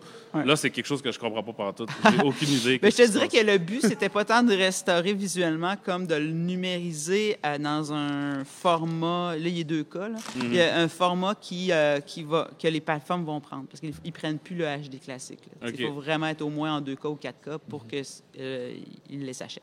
Fait que ça, c'est c'est- ça, c'est la base. Il aurait pu juste prendre le film puis l'amener en 2K, puis leur envoyer. Déjà, ça aurait été, euh, on aurait appelé ça une numérisation dans le but d'une plus grande diffusion. C'est ça le but principal. Mais tant qu'à le faire, ils ont fait une restauration. Puis c'est drôle parce que justement, on restaure peut-être, je sais pas, Chinatown ou des euh, Star Wars, tout ça. Il- ça paraît vraiment, là, tu sais. Puis, euh, mais là, dans, dans le cas d'À l'Ouest de Pluton, qui est en mini-DV, ça reste quand même qu'il y avait un gros travail de post-prod quand on, on le fait. Puis, tu sais, le, le mini-DV, là, tu sais, les roches pures, là, sont vraiment très laides. Tu sais, c'est très, vidéo, c'est euh, très granuleux. Puis on a fait un gros travail en 2007 euh, pour euh, le... On l'a gonflé en pellicule 35 à l'époque pour le passer dans les salles parce que c'était encore la mode. Puis euh, on l'a mis aussi en, comme en HD cam. Puis on a fait un travail de transfert, mais euh, les outils n'étaient pas si euh, évolués à l'époque. Euh, donc, euh, euh, ce qu'on avait fait pour rendre l'image plus belle, on avait mis euh, euh, des, euh, du, euh, du sharpness qu'on appelle pour que ça soit plus euh, crisp. Puis là, ça avait comme fait un genre de edge autour. Fait que tu sais, c'est comme on allait quelque part, mais ça faisait, ça endommageait l'image sur une autre partie. Puis là, avec les outils d'aujourd'hui, on peut rendre l'image plus nette sans avoir ce petit edge autour. Fait que euh, ça, on a fait ça. Euh, en colorisation, moi, tu sais, j'aurais aimé ça à l'époque, avoir les, les skills que j'ai maintenant. J'avais jamais fait ça de colorisation. Là, maintenant, j'en fais beaucoup. Fait que il y a des affaires que je comprends maintenant quand je suis en colo. Puis, euh, tu sais, on aurait peut-être pu le faire à l'époque, mais ce que ce qu'on a fait surtout là, c'est qu'on a baissé les highlights. Puis ça, ça donne vraiment, euh, tu sais, comme il y avait encore du jeu quand c'était trop bright là, puis que le blanc il pétait là, ben là on a baissé ça, puis ça a donné un- une douceur un petit peu plus, puis ça donne une petite impression quasiment que c'était tourné en 16 mm, mettons. Puis j'avoue que, tu sais, on voit quand même que c'est du 16 quand on écoute la version restaurée. Puis quand on- c'est la seule chose qu'on a vue, on fait OK, c'est un film dans mini DV.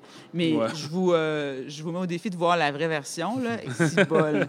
il y a du il y a des pixels dans, dans le front des, des gens là. Tu sais, comme l'année passée, je l'ai présenté. euh, à à Rivière-du-Loup dans un festival, puis ça- on partait de la, de la copie DVD qui est super compressée, c'était Ouais, horrible. mais bon, le monde, il y embarque pareil, mais ça aide quand même. euh, la, la- la- la différence entre la source et la version restaurée est agréable à l'œil, euh, Mhm. même, beaucoup. Là. Ouais.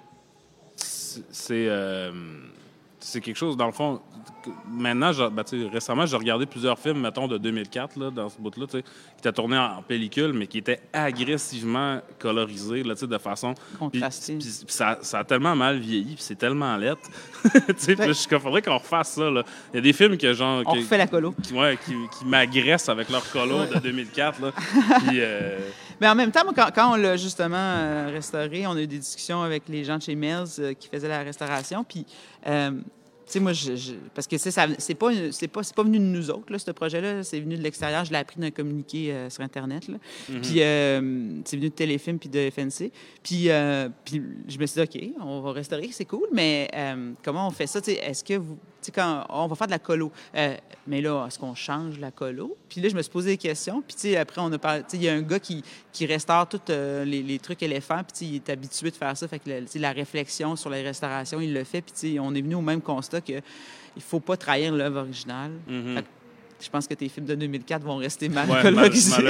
Mais tu sais, ça, ça reste qu'on respecte une époque. Tu sais, moi, il y a des. Quand je vois à l'Ose de Pluton, il y, a- il y a des choses que je, vois- tu sais, comme que je trouve imparfaites. Euh, par exemple, pendant les exposés oraux, à un moment donné, là, il y a une des filles qui est hors foyer. Complètement. Mhm. foyer, genre, c'est- c'est pas parce qu'on était en mini-DV, c'est qu'on a clairement pas mis le foyer à bonne place. On l'a mis sur le tableau plutôt que sur elle. Ouais. Puis, euh, puis c'était une erreur technique, tu sais. Puis, tu sais, même si toutes les machines auraient pu comme restaurer ça, tu sais, il y a quelque chose qui témoigne d'une époque, puis qui Mhm. témoigne de notre expérience au moment où on le fait. Puis ça, ça fait partie de l'œuvre en général. Puis, tu sais, comme peut-être que le, quand on le faisait, là, on l'aurait voulu le corriger parce qu'on voulait comme être le meilleur possible. Mais avec le recul, on, on se voit jeune cinéaste, puis on se dit, ben, tu sais, c'est ça, on témoigne d'une époque, de qui on était quand on le fait. Oui, c'est ça. Faut, faut être euh, tendre euh, envers l'artiste qu'on était avec Oui. les vieilles œuvres. Mais tu sais, voir son premier cours comme cinq ans plus tard, c'est super pénible, mais comme 30 ans plus tard, tu as une certaine petite tendresse. Tu dis, ah, ah, que j'étais naïve, mais en même temps, c'est beau. Ouais, c'est comme moi avec euh, l'illustration. Des fois, juste des affaires de. Il n'y a pas si longtemps, comme, oh, toutes, toutes les mains sont terribles. Les, les mains sont, sont dégueulasses, je ne veux pas voir ça, mettre des tapes par-dessus, c'est terrible. Euh, ben, justement, tu, tu mentionnais euh, les, les scènes d'exposés oraux dans, à l'ouest de Pluton, que j'ai trouvé comme vraiment drôle. Puis une- une- quelque chose que je me demande comment ces scènes-là sont faites. c'est, à un moment donné, il y a un des jeunes qui dit qu'il aime le skate.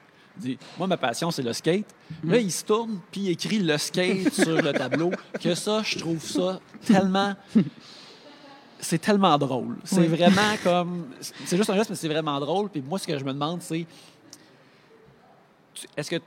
Euh, toi, tu le sais que, OK, lui, il va écrire le skate, c'est ça qui va être drôle, ou, euh, mettons, les exposés oraux sont assez comme euh, improvisés que tu trouves une affaire, que Ouais. vous trouvez une affaire à faire.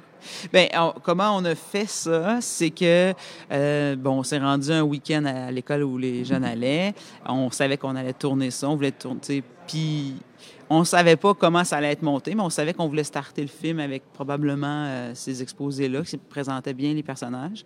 Puis, euh, puis comment, tu sais, un chassé-croisé d'une heure et demie, tu sais, c'est dur de présenter des personnages, tu sais, il faut faire mise en place, là, tu sais, puis chacun leur enjeu, alors que là, on n'a pas besoin de faire ça. Ils disent, c'est quoi leur passion, on les comprend tout de suite. Puis, euh, je, me rappelle, on, avait écrit quelques affaires. On les avait appelés individuellement. On leur avait dit le- ce qu'on voulait faire. Euh, puis, tu sais, certains euh, ont dit, ben, tu sais, ton personnage, et non pas toi. C'est quand même des personnages. Ton personnage a à faire, mettons, l'exposer sur euh, euh, sa passion. Puis là, ben, il nous pitchait des, euh, il nous pitchait des idées. Puis des fois, ben, il y avait une bonne idée. Fait qu'on disait, ah, mais oui, on fait ça. Puis mettons, la personne n'avait pas d'idée, fait qu'on on l'aidait. Puis, euh, on, un peu comme la, la- la discussion sur la souveraineté, là, tu sais, c'est qu'on a, euh, on leur pitch des idées, beaucoup. Tu sais, on leur donne des idées, mais après, on les laisse se dépatouiller avec ça. Puis, et, et on refait beaucoup. On refait beaucoup de prises. Puis, mettons, ils font un, un truc, puis c'est amusant. Puis là, ah, ça, c'était très drôle, refais-le, mais tu sais, ils rajoutent ça, mettons. Fait que, tu sais, puis bon, euh, Yann euh, Bernard, qui s'appelle le, le- le comédien qui joue le skateux, euh, ben lui, il est niaiseux de même dans la vie, puis il trouve ça bien drôle. là. Puis, tu sais, puis il trouvait ça drôle de faire... Parce que, tu sais, c'est le cas typique de, de l'ado qui se prépare pas tant, là, parce que, puis, tu sais, il parle du skate parce que c'est évident qu'il va parler du skate, puis, tu sais, il n'y a pas besoin de se, présenter, de, se- de se préparer, puis qu'il veut écouler le temps. Fait qu'en écrivant le skate, il y a déjà Ouais, 15 c'est secondes de passer à son exposé de deux minutes. Fait que, tu sais, ils, ils catchent. c'est- ça qui était cool avec ces ados-là, c'est qu'ils ont compris ce qu'on faisait, qu'ils ont compris l'humour là-dedans. Puis c'est un mélange entre la direction d'acteur euh, euh, euh, sur le moment, puis de l'impro. Puis euh, on pas des patouilles, puis aussi beaucoup, beaucoup de tournage. Là, mettons, euh, lui, il a dû faire un exposé de 20 minutes, une demi-heure, puis après, ben, on a gardé comme euh, deux, euh, même pas euh, quoi, 40 secondes, mettons, là, euh, en les entrecoupant. Puis, ça- cette séquence-là, elle se passe beaucoup au montage après. On met du rythme en les contrastant aussi. Puis, par exemple, le beurre de peanut, euh, c'était comme un, un gars en brainstorm, puis il est arrivé avec ça, cette, cette joke-là, puis on fait, ah oui, fais ça. Puis là, on a, il avait sa feuille lignée, puis il avait pris tous ses arguments, là, pourquoi c'était écœurant le beurre de peanut. Puis, il, il déconne avec nous. En fait, c'est ça, c'est que souvent, on déconnait ensemble.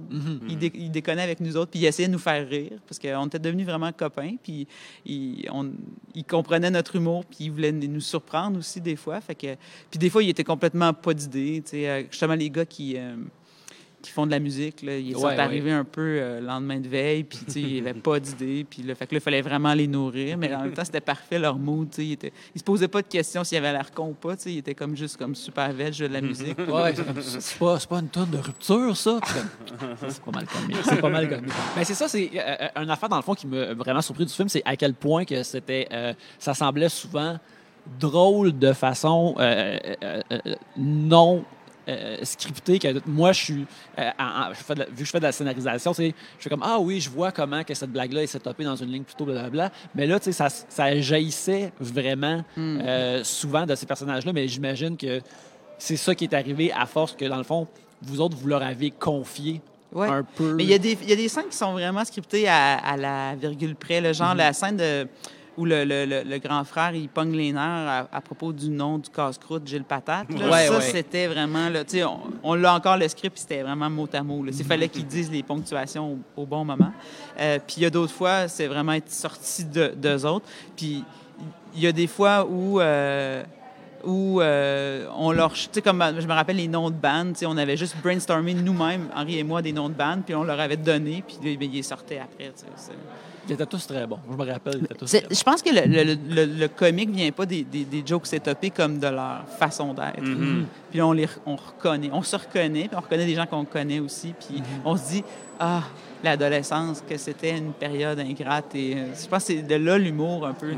Ben- Moi, j'a- j'arrêtais pas de dire à Yannick tout le long, ah, moi j'avais fait ça, tu sais. Comme moi, Paluche, il s'appelait pas de même, il s'appelait ci. Lui, il ressemble à mon ami Pierrot, tu sais.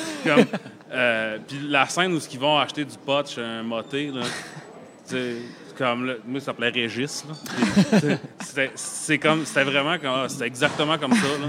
Puis c'était- c'est ça qui était peut-être too much, justement, en 2008, quand je l'ai vu la première fois, que là, maintenant, je suis comme, ah, tu sais, ça fait longtemps que j'ai pas pensé à Régis, c'est mieux. Ouais.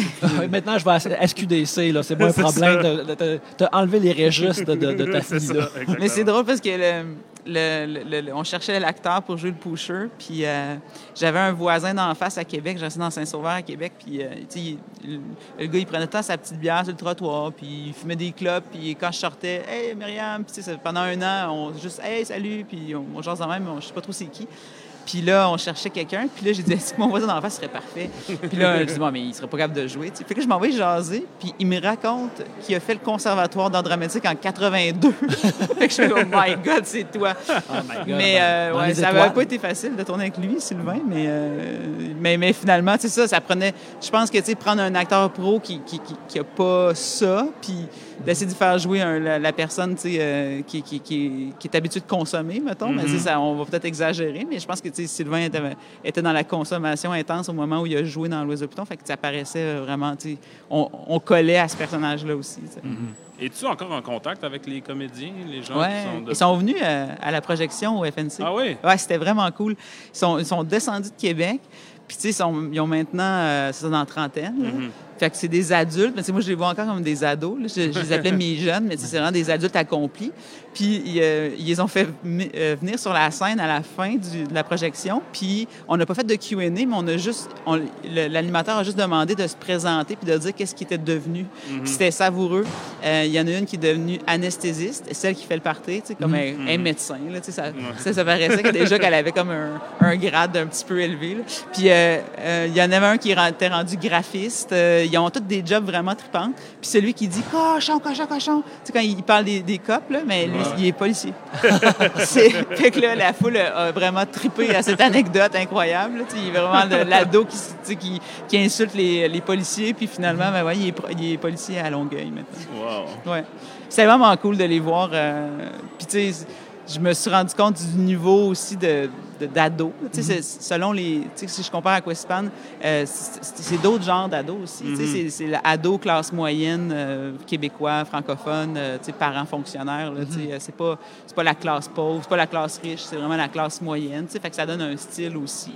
Ben, c'est ça, dans, dans c'est des ados qui ont dû apprendre à devenir des adultes essentiellement Total. super tôt. Total, Tandis ouais. que dans l'ouest de Pluton, ils n'ont aucun intérêt à devenir des adultes. C'est la chose la plus loin de Exact. leur pensée. Tu sais, comme quand il est à l'hôpital puis il dit qu'est-ce, que, qu'est-ce qui t'intéresse, puis il n'y a rien qui l'intéresse, puis il s'en sac. Ouais, tu sais. ouais. Moi, je me sens des fois encore un peu comme ça, là, mais euh, tu sais, c'est comme cette idée-là. Tandis que tu sais, comme quand tu, tu viens d'une réserve, puis tu sais, Ouais. peut-être. C'est un contexte social complètement différent qui détermine aussi ta personnalité puis comment tu vieillis. Puis effectivement, j'ai- il y a une sagesse puis une maturité chez les euh, ados Inuits que j'ai rencontrés que je retrouvais pas là, chez les ados de Loretteville, pas du tout. Là, tu sais. Bien, il y a une, il y a, y a une, une charge incroyable de d'être hé- héritier d'une culture millénaire menacée. Je sais pas, tu es, tout le temps conscient de ça, alors que la, la- à l'ouest de Pluton est sorti dans une époque où euh, le cinéma québécois virait beaucoup dans les, dans les banlieues. Ben, c'est arrivé dans, au début, mais après, il y a les films de La Fleur, puis le- la l'espèce de, de- d'exploration du vide intérieur, du vide existentiel, puis on le sent un peu dans, dans Pluton. Mais il n'y a pas ça chez les Inuits, parce que les autres, leur quête est, euh, identitaire est, est claire. C'est Oui, oui. survivre, carrément. sais. Fait que c'est- alors que les, euh, les ados de Pluton, je pense qu'ils c'est ça, ils, étaient un petit peu plus perdus. Je dirais pas à- les, les ados de Questpan, il n'y a pas des gens qui étaient des fois perdus, mais, mais en même temps, il y a peut-être euh, plus... euh, c'est viscéral, je dirais, la, l'identité. tu sais, quand. Les, les ados de l'Oise de Pluton, c'est que c'était fascinant de- de- d'explorer ça, la quête d'identité à l'adolescence, qui je deviens individuellement, carrément, parce que mais là, euh, le- le- qui je deviens collectivement dans est- c'est intrinsèque aussi à eux. Tu sais, Ils ne peuvent pas se définir individuellement sans nécessairement se définir collectivement aussi. Ils ne peuvent pas se détacher de leur culture, de leur nation, de leur communauté euh, aussi facilement qu'un ado de Loretteville qui pourrait faire « fuck off, euh, je fais ce que je veux ça, leur- ça les suit tout le temps. Fait que ça, c'est- c'était un poids sur leurs épaules. là. Ça, ça devient un- une sorte de richesse pour certains. Mais euh, je pense qu'à l'adolescence, ça devient une richesse en vieillissant quand, euh, justement, le- le- le- je me définis dans- individuellement être un peu plus complété. Puis là, euh, la- leur culture qui est très spécifique et devient, devient une richesse. Mais à- quand ils ont 16 ans, c'est vraiment tough parce que ça c'est qu'ils ont accès à, à tous les médias, Internet, à tout ça. Puis, tu sais, ils sont sur TikTok, sur Instagram, puis ils voient, ils ont les mêmes vedettes, ils ont les mêmes, ils trippent sur la même musique, ils trippent, puis et c'est super dur de se définir dans ce temps-là parce que tu là, tes parents ou tes grands-parents qui, qui- qui tirent beaucoup aussi sur Hey, c'est important de garder la langue, de garder la culture. Euh, le déchirement identitaire, il est, il est- il est- il est vraiment fort. Puis ça, ben, c'était un des thèmes qui me, qui me fascinait vraiment beaucoup. euh, puis qui me touchait, puis qui demandait une certaine pudeur aussi, tu sais, euh, par rapport à l'humour. Tu sais, Il y, en a- y en a dans Questspan, il y en a moins que dans l'Ouest de Pluton, mais il y en a quand même parce que c'est, je, je trouve c'est parce que j'aime ça. tu sais. Mais, euh, mais ça me prenait une certaine pudeur. Je ne pouvais pas aller dans, dans le dans l'anecdotique aussi, je dirais, niais, euh, pour, euh, même si, tu sais, c'est pas, je sais pas qu'à de c'est niaiseux, l'humour vient de là, mais, mais c'est plus facile de par- c'est plus facile de niaiser sa culture que de niaiser la culture d'un autre. Oui, oui, oui. mettons, Faut que tu marches Ça- sur des œufs, c'est sûr. ça, ben, ça, prend un, ça, ça prend un respect, là, tu sais. Fait que, puis, tu sais, je- puis en plus, c'est que les... Mais il y en a quand même, là, on leur tire la pipe aussi des fois aussi, mais, mais c'est plus les personnages, ça vient des personnages. Mais, mais tu vois, le- le- le- je regarde euh, les œuvres euh, de, de cinéastes autochtones où là, il y a cet humour-là, tu sais, puis il y a le- le, justement, ils niaisent leur culture. Puis ça, je pense que c'est ça qui est vraiment savoureux quand ça vient d'un cinéaste autochtone, c'est que là, tout est permis, puis là, ben, ils se niaisent eux-mêmes, tu sais, euh, ils vont, ils vont, ils vont s'appeler Indian ou ils vont dire Rez, ou, tu sais, puis c'est quelque chose euh, qui peut venir des personnages et nous dans Quispan, mais qui peut pas venir d'un jugement na- du, du narrateur comme que j'étais. Ouais, euh, ouais, ouais. Fait que ça prenait une certaine pudeur aussi. Ben, c'est quand même, tu sais, moi je me souviens, à l'université, j'ai fait un cours, ça s'appelait euh, Indigenous Media, je pense, puis c'était pour- beaucoup sur, comme les, films réalisés par les Autochtones, tout ça. Puis, puis à un moment il fallait faire une, euh, une présentation, comme orale de quelque chose, d'un un- quelque chose qu'on avait. Puis j'avais découvert qu'il y avait un show en Australie, euh, avec les, euh, Les Maoris? les Maoris. C'était comme South Park, mais avec des kids Maoris. Fait que, puis tu sais, c'était vraiment des jokes de pète puis de graines, puis tout ça.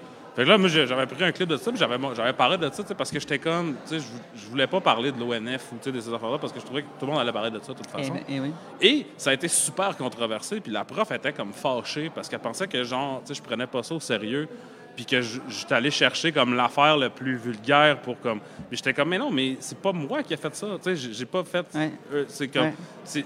Je comprends, tu sais, l'idée de peut-être dire, ah, ben, tu sais, Alex, t'es allé chercher l'affaire la plus niaiseuse, comme pour rire d'eux, genre, tu sais, comme pour dire, regarde comment sont niaiseux. Mais, tu sais, je veux dire, j'avais 19 ans, puis j'étais un doute blanc, j'aimais ça, South Park, donc j'aimais leur joke de pète à eux puis- Tu sais, je veux dire. A- Je, je sais que je me rappelle plus c'est quoi, la Reservation Dogs. Ouais, euh, oui, c'est oui, bon de, ça. De, euh, de Taika Waititi. C'est un- c'est une série, puis justement, tu sais, c'est fait par euh, des, euh, des, des scripts puis des, euh, des réals euh, autochtones, puis il y a beaucoup d'autodérision là-dedans, puis c'est savoureux. Moi, c'est c'est- ce que je préfère de, présentement de ce qui se fait là, dans, dans le cinéma autochtone, là, quand ça vient vraiment de...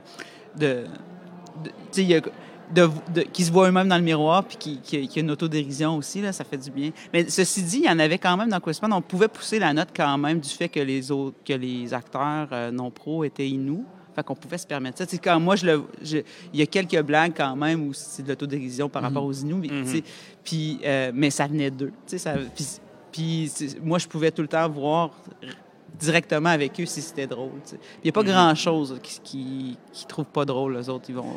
En tout cas, ceux qui étaient sur le film, Ouais, c'est vraiment du monde qui aime rire. Puis, euh, puis euh, c'était vraiment agréable. Je- Moi, ce que j'ai aimé, c'est que c'est qu'il y, y a justement un, un genre de, de malaise, là, tu sais, euh, de tabou sur ce qu'on peut dire, ce qu'on peut pas dire, euh, comment les nommer, tout ça. Puis, euh, puis dans, dans le film, il y a justement un- une scène où euh, le- Étienne, euh, ben, celui qui joue Francis, Étienne Gallois, tu sais, essaie de- d'aborder euh, Miquan, puis il sait pas comment l'appeler, tu sais. il sait- Puis, puis il, il se dépatouille, puis à la niaise, elle fait juste pas répondre pour qu'il se, qu'il se mette les pieds dans les plats encore davantage. Puis, c'est une, une scène que j'aime beaucoup parce que parce que moi, Francis, même si c'est un gars, euh, il y a quelque chose, il y avait quelque chose qui me ressemblait, comme le, le White là, qui arrive dans une réserve puis qui connaît pas grand-chose puis qui, qui essaie de, qui est ouvert d'esprit mais en même temps très naïf puis, puis dans, dans sa, dans la façon d'aborder, il y a un peu de, de, de- de- tu sais, je, je pense pas que ce, personnage-là est pas mean, ce personnage-là, il est juste Il veut rien froisser. Là. Il veut rien froisser, il veut pas. Puis, tu sais, il choke à la fin, il s'en va. Mais, euh, je pense qu'il y a une petite métaphore de un peu comment on aborde. Tu sais, on est dans la réconciliation. Il dit, on, on, on est super généreux jusqu'à temps que ça soit impliquant. Puis quand c'est impliquant, hop, on choke. C'est facile de dire on se réconcilie, mais à partir du moment qu'on parle de vraiment des choses, là, tout à coup, ben, euh, il n'y a pas grand monde qui se présente à la table. Fait que, Mhm. fait que, il y avait quelque chose de de- d'un peu de, de- du regard euh, du blanc dans, dans Francis, ce qui est dé- dénudé de, de, de, de, méchanceté ou de, d'esprit mauvais colonisateur. Je pense pas que. Mm-hmm. Ben, d'ailleurs, il en parle à un moment donné, les deux filles, là, du, du fait que il aurait volé ses terres. Là, puis elle, comme, non, mais Francis, il n'a pas volé les terres de personne. Le pauvre doux de 19 ans, j'ai volé quelqu'un. Là, je trouve ça super drôle que le, la, la culpabilité colonisatrice, ça soit sur les épaules d'un petit gars de 19 ans qui n'a rien fait. Là, fait mais c'est vrai, souvent, c'est ça. Ouais, ouais. On, on, on, a une culpabilité par rapport aux Premières Nations, puis c'est, à nous sert, là, parce qu'elle nous sert à nous remettre en question. Mais en même temps, c'est, des fois, c'est très lourd à porter parce que moi, moi j'ai rien fait. Je suis mm-hmm. désolée, je ne sais pas comment vous l'expliquer. Oui, c'est ça, avoir su. c'est ça. Qu'est-ce que j'aurais pu Désolé faire? de mon. C'est complexe parce que c'est euh, le pouvoir, c'est le gouvernement. C'est souvent de là aussi, sais, ça, ça, ça va même pas nécessairement juste pour les Premières Nations, mais comme tout le monde qui grimpe dans les rideaux à propos des woke puis décide de ça. Il dit Moi, j'ai rien fait, moi, j'ai pas. Mm. Les gens prennent ça très personnel parce Oui. que, c'est sûr que on parle pas à- directement, on n'est pas en train de directement dire c'est toi, c'est ta faute à toi, Ghislain, tu sais, whatever. Mais les gens, c'est ça qui fait que le monde boque sur le dialogue de ça. Tout à fait. Ils le prennent trop personnel. C'est ça. Ils n'ont pas besoin. pas- ils n'ont pas besoin de le prendre personnellement. tu sais. Je- moi, je peux, je peux admettre que ma, ma culture, elle a de quoi avoir avec, euh, euh, avec la souffrance de leur culture, euh, sans, euh, sans justement le, le- sentir de culpabilité euh, tu sais, comme confrontante. Mais en même temps, ça m'aide à prendre des actions. Parce que, dire, Mhm. ça reste qu'on est des citoyens puis on vote. Puis à un moment donné, ben, justement, c'est cette culpabilité-là, sert à conscientiser. Euh, il y a quelque chose qui, qui est pertinent là. Mhm. Mais justement aussi, une affaire que, que tu dis, ben, tu sais, toi, tu as pris action parce que tu as fait un film qui est super accessible, qui parle de ces réalités-là. Moi, c'est une affaire aussi que j'ai trouvé cool de, de Questipan, c'est que euh, vu qu'il y a cette, ces, ces- ces codes-là de, de films d'ado qui sont super accessibles, ben, tu sais, tu montres juste un autre monde que, tu sais, qui, ben là, OK, la Côte-Nord, c'est loin, là, mais qui, qui est à côté de nous autres, là, que- qui- Ouais. qui, qui existe dans, dans notre Total. province. Puis, euh, euh, tu sais, tout ce monde-là sont là pour de vrai, puis c'est le fun de, de- comme d'avoir une écoutille familière vers eux. Oui, puis, puis tu sais, moi, il y a aussi, euh, sais, il y, a des- films euh, de, de, de- cinéastes autochtones, il y a des films de cinéastes blancs qui, s'intéressent aux thématiques autochtones. Euh, puis, euh, moi, j'étais très consciente de ma position, mais moi, je voulais faire un film où, justement, tout le côté plus folklorique ou tout le côté plus spirituel que j'ai pas. Euh, que je respecte, que j'admire chez les autres. Moi, j'ai pas ça. Puis, euh, mais, mais, mais la, la culture populaire, puis la, la- la- le côté contemporain de vivre une réserve, tout ça, ben, ça, ça m'intéresse parce que je le comprends plus que, par exemple, une légende.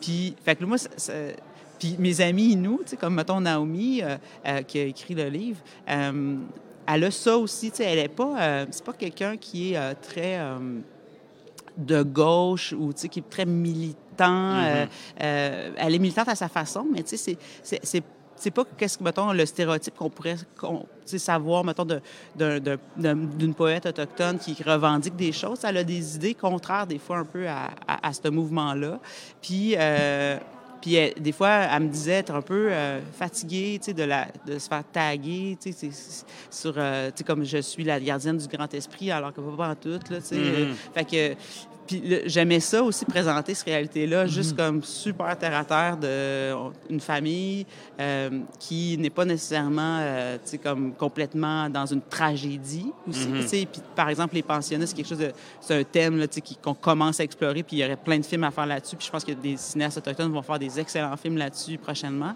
Mais ça, ça j'aurais pas... été- Je me serais pas senti légitime. Par contre... Euh, euh, j'ai pas l'impression d'avoir fait un film sur les Inuits, mais j'ai l'impression d'avoir un film, avoir fait un film sur l'amitié entre deux filles. Puis ça, ben, je l'ai vécu. tu sais. M- Moi, je me sens un petit peu plus miquane, mettons, mais j'avais des amis un petit peu plus chanistes. Puis, euh, puis cette courbe narrative-là, de, de partir de ma banlieue de Québec et aller à Montréal, je l'ai comme vécu. C'est pas la même chose, parce que quand je suis partie de Québec, j'ai resté dans ma culture, quand même, la culture, culture québécoise. Autres, Quand ils s'en vont, ils s'arrachent à leur culture, ce qui est une double couche de difficulté. Mais quand même, c'est pas simple de quitter sa- son patelin, puis de quitter ses amis d'enfance. Puis on a tout un ami d'enfance qui nous touche, puis tu sais, qu'on voit plus parce qu'on est tellement rendus différents, mais en même temps, on le connaît comme si on l'avait tricoté. Puis- Puis puis il y a une émotion qui vient avec ça aussi, tu sais. Puis c'était... au-delà d'un film avec des Inuits, je voulais faire un, un film sur l'amitié. Puis, fait c'est ça, j'ai l'impression de connaître mes personnages vraiment beaucoup, qui, même s'ils sont Inuits. Mais, euh, mais par contre, j'ai tout le temps un petit bug quand les gens disent Tu as fait un film sur les Inuits? Parce que non, je pense pas que j'ai fait un film sur les Inuits. J'ai fait un film avec des Inuits Mhm. à propos d'une histoire d'amitié entre deux filles adolescentes. Qui... Puis cette histoire-là pourrait se transposer ailleurs, je suis certaine. tu sais. On Mhm. pourrait faire euh, ça en Pologne, d'après moi, ce film-là. Ouais, ouais. Ouais, ouais. Ben, c'est ça, moi, c'est. Quand j'ai vu ce film, je suis comme, ah, j'aimerais ça voir une. une- Tu sais, différentes lentilles de différents codes narratifs dans ces milieux-là. J'aimerais ça voir un film noir inou, là, avec un- un- un- un- une figure de détective déchu, là, qui fait dans ce milieu-là. Ou, tu sais, Ouais. ben, il y a tu sais, il y a des affaires comme. J'aimerais ça comme. ben, de la science-fiction ou des affaires comme ça. là, de, Mais là, on vient d'en voir un, le L'Inhumain. là, C'est un film, euh, c'est un film euh, de genre euh, qui est. qui été tourné à Kidigan-Zibi. Fait que là, il y a ça présentement. Puis là, tu vois, moi, je pense que s'il n'y avait pas eu cette saveur-là, j'aurais fait Ah, j'ai déjà vu ça. Mais là, vu qu'il y avait cette saveur-là, là, j'ai vraiment euh, aimé que ce soit dans, dans ce, ce contexte-là Il aussi. y a aussi, je pense que c'est pas sorti encore, Night Raiders de Denis Goulet. Non, c'est sorti, me semble. Mais euh, ça, c'est un film de science-fiction, euh, Première Nation, là, tu sais, comme de... C'est un peu comme Children of Men, là, tu sais, un peu Ouais. euh, dystopique, J'adore. euh, post-apocalyptique. Puis euh, il y a, comment ça s'appelle, Blood... euh, Blood, Blood, Blood. Blood Quantum. Ouais, c'est hot, ça. Puis euh, le- le- la prémisse, je l'adore, là, tu sais, des, les zombies, c'est les blancs qui rentrent Ouais. dans le réserve. Ouais, ouais. Wow, quelle idée! C'est pas, euh, pas nécessaire tout le temps d'être subtil. là. C'est bon, les affaires qui sont pas J'adore subtiles, ça. des Moi, je trouve que la, la prémisse était 40. Ouais. Mais je me rappelle quand on, on brainstormait au départ, on, parlait- on pensait faire un film de. euh, tu sais, comme où c'est super euh, naturaliste, un peu comme À l'Ouest de Pluton ou, ou Questpan dans certaines scènes où tu sais, on est vraiment euh, dans une histoire réaliste, mais ça chiffre complètement rendu au midpoint. Puis c'est- il y a comme carrément une soucoupe volante qui, qui descend dans la réserve, qui va chercher la famille. Puis tu sais, comme vraiment, on amène, euh, on amène ça complètement ailleurs. Ça, là, c'est. Moi, c'est. Il n'y a, rien que j'aime plus dans une affaire narrative qui. qui... Quand ça qui, switch, qui- qui fait une, une switch de même, là, tu sais. euh, les, les premières personnes qui ont vu Predator, là, qui étaient comme Ah, ben, je guess que c'est comme du monde de Vietnam qui sont pas au Vietnam, puis Renault au Vietnam, puis là. non, non, il y a quelque chose d'autre, là. effectivement. C'est c'est ça, là, c'est mm, chef kiss. C'est écœurant. Euh, vous savez, ben, justement, vu qu'on parle beaucoup de, de euh, euh, une question que je voudrais te demander, c'est, euh, vu que c'est ça, tu as non seulement coécrit, mais tu as euh, adapté un livre. Fait que pour toi, comment ça a, comment ça a fonctionné? C'était. Est-ce que ça- le film s'est formé dans ta tête alors que tu lisais le livre et tu voyais déjà le potentiel ou euh, il a fallu que tu en, en adaptes juste certaines parties? C'est comment ça a fonctionné pour toi, ce Bien, processus? je, je dirais que mon idée de base, c'était l'idée euh, du film, elle, elle- a, elle, elle a percé avant même que je lise le livre. Tu sais, j'avais, je, je venais de faire à l'Ouest de Pluton, euh, puis j'avais comme l'idée de faire un, de poursuivre cette, cette, cette expérimentation-là sur la forme qui est de prendre un lieu. Mettons, à Pluton, c'est la banlieue de Québec. Prendre les, euh, les vraies personnes qui habitent ce lieu, puis euh, de créer des personnages avec eux, puis de les amener dans- à, à jouer des personnages qui sont près d'eux. Euh, Fait que j'aurais pu faire ça comme dans une usine ou peu importe. Pense- j'ai- J'aime ça partir d'un lieu, parce que le, le lieu parle beaucoup. Puis quand ben, j'ai découvert la, la, la, la, communauté de Mayotenam, euh, c'était par hasard là, dans un documentaire de l'ONF que je faisais, même pas sur les Inuits, c'était sur un autre sujet, mais j'avais à, à aller là pour faire une histoire courte. Puis là, j'avais trippé sur le lieu puis les gens. Puis je me disais, ah, tiens, je pourrais, comme prendre le lieu, la réserve, puis prendre les gens, puis là, faire la même chose, les, les embarquer dans mon histoire, puis, euh, comme faire quelque chose près d'eux. Puis je pensais faire de quoi de plus artisanal. Mais là, il y a, il y a Max Film Media qui est embarqué là-dedans. Il était intéressé à faire mon film. Puis là, euh, je, puis là, je me suis dit, OK, là, il faut que j'écrive un scénario. Donc, je peux plus demander juste au CAC de faire un film à 100 000 C'est vraiment plus gros. Puis là, je me suis dit, OK, mais je peux pas écrire un scénario tout seul là-bas. Fait que euh, j'ai cherché des, des écrivains, tout ça. Pour, euh, je me suis dit, je vais partir d'un artiste ou une artiste de là, puis je vais euh, l'embarquer dans mon projet, puis là, mais on va faire ce processus-là de prendre des vrais gens, puis tout ça. Fait que là, j'ai cherché beaucoup, puis je tombais beaucoup sur des légendes, justement, des légendes anciennes, Inou. La littérature tourne beaucoup autour de ça. Euh, puis j'ai appris plein d'affaires, mais c'était pas ça que je voulais. Tu sais, moi, c'était vraiment un film contemporain que je voulais faire. Puis là, ben, je suis tombée sur Questpan en 2011 ou 12. Elle venait de le publier. Euh, dans un salon du livre euh, de- des Premières Nations là, à Wendake. Puis euh, quand je suis tombée là-dessus, j'ai comme capoté sur le livre. Je trouvais ça vraiment bon. Puis tu sais, quand on lit Questpan, c'est c'est vraiment des fragments de description. C'est pas, il n'y a pas d'histoire continue. Fait que ça, ça s'adapte pas vraiment, ce livre-là, de façon classique. Mais c'est- c'est une super bonne base pour s'inspirer. Mais donc, je suis allée voir Naomi, puis tu sais, je lui ai pas dit, je peux-tu adapter ton livre, mais j'ai vraiment, j'ai demandé, veux-tu faire un film avec moi? C'est- ça la première question. Puis tu sais, on pourrait Euh, moi, le livre, je, je trouve que elle a l'ambiance de ce que j'aimerais donner. Euh, mais tu sais, je sais, tu sais, on était conscients les deux que ça s'adaptait pas vraiment. Fait qu'on passait à aller vraiment ailleurs, même pas appeler ça Questpad, euh, euh, comme le livre, puis vraiment aller ailleurs. Sauf que plus, plus qu'on avançait, plus qu'on on prenait vraiment beaucoup de, tu sais, des morceaux de puzzle dans son livre. Tu sais, il y, a- y a la- il y a un texte qui est La fille au ventre rond, qui est carrément Chanis. Tu sais, Miquan et Chanis sont pas dans le livre. Mais euh, mais il y a des, des bribes. tu sais, ben, Je te dirais que Miquan, c'est un peu Naomi comme auteur, mettons, mais même si c'est vraiment différent sa vie. Puis la fille au ventre rond, elle parle de ses cousines ou de ses amis qui ont des enfants en bas âge, puis elle en parle vraiment beaucoup avec tendresse. Puis, puis là, ben, c'est l'idée de Chanis est, sortie. Puis on voulait faire, ça, cette histoire d'amitié-là. Puis on a, on a, on a pris ça. Euh, moi, j'ai, quand je déposais, il y avait une voix off, puis je m'inspirais beaucoup de, de- de- de- de- des, euh, des extraits du, du livre qui sont en prose, mais poétiques, très beaux. Puis, euh, par contre, les réécritures avec les institutions, ça s'est mal passé des fois, puis ils n'aimaient pas la voix off. Puis, fait que, puis tu sais, je, je connais la- la- la- le piège, là, tu sais, une voix off qui raconte l'histoire, c'est tout le temps poche, mais là, c'est pas ça qu'on voulait faire du tout. Là. Puis, fait que là, j'ai enlevé la voix off, on a tout le- tourné le film sans voix off, puis je l'ai ramené au montage parce que je trouvais qu'il manquait la poésie quand même de, Naomi, euh, puis de Miquan, en fait, qu'on l'a comme transposé à Miquan. On a changé des phrases, mais on a gardé la, beauté de la prose de Naomi, euh, on l'a comme insufflé à Miquan. Puis euh, c'est ça, ça a été un, travail de longue haleine, mais à partir du moment que j'ai pris la décision que c'était juste comme librement inspiré du livre, ça m'a ouvert vraiment des portes. Puis là, ben j'avais pu à, me soucier vraiment d'être fidèle. Puis je pense que justement, plus qu'on s'est éloigné du livre, plus qu'on l'a respecté. Puis Naomi m'a dit qu'elle avait vraiment l'impression qu'on avait adapté le livre. Sais, pour elle, c'est une, une adaptation que c'est parce qu'elle retrouvait vraiment son livre. euh, à- alors que moi, j'ai vraiment l'impression qu'on s'en est éloigné bien raide, mais euh, je, elle a raison dans un sens où on re- je pense que l'âme du film, c'est c'est l'âme de Naomi. Tu sais, il y a- il y a- encore là, tu sais, je parlais d'être interprète. Là, tu sais, il y a quelque chose aussi, j'ai comme interprété. Je suis allée dans des thématiques que j'aurais.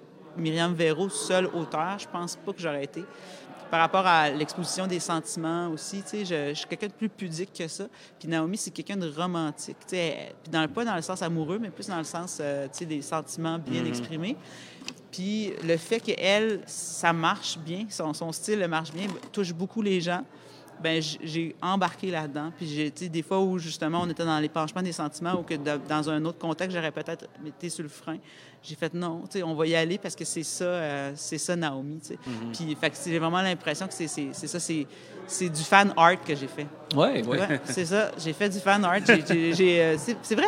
J'ai extrapolé un, un, un- un art que- qui est parti d'un livre, puis je l'ai fait dans un autre médium. En étant fan de Naomi, je vois aussi ce qu'un film pourrait donner d'une fan du livre. Ben, Ouais, tu c'est- une, bonne idée, puis c'est quelque chose qui arrive pas souvent. Là, on essaie peut-être trop souvent d'adapter des choses qui ne s'adaptent pas nécessairement. Ça doit, con- ça doit vraiment être euh, difficile parce que, c'est tellement difficile d'écrire un scénario. C'est c'est vraiment, un- la, je pense, l'étape la plus difficile.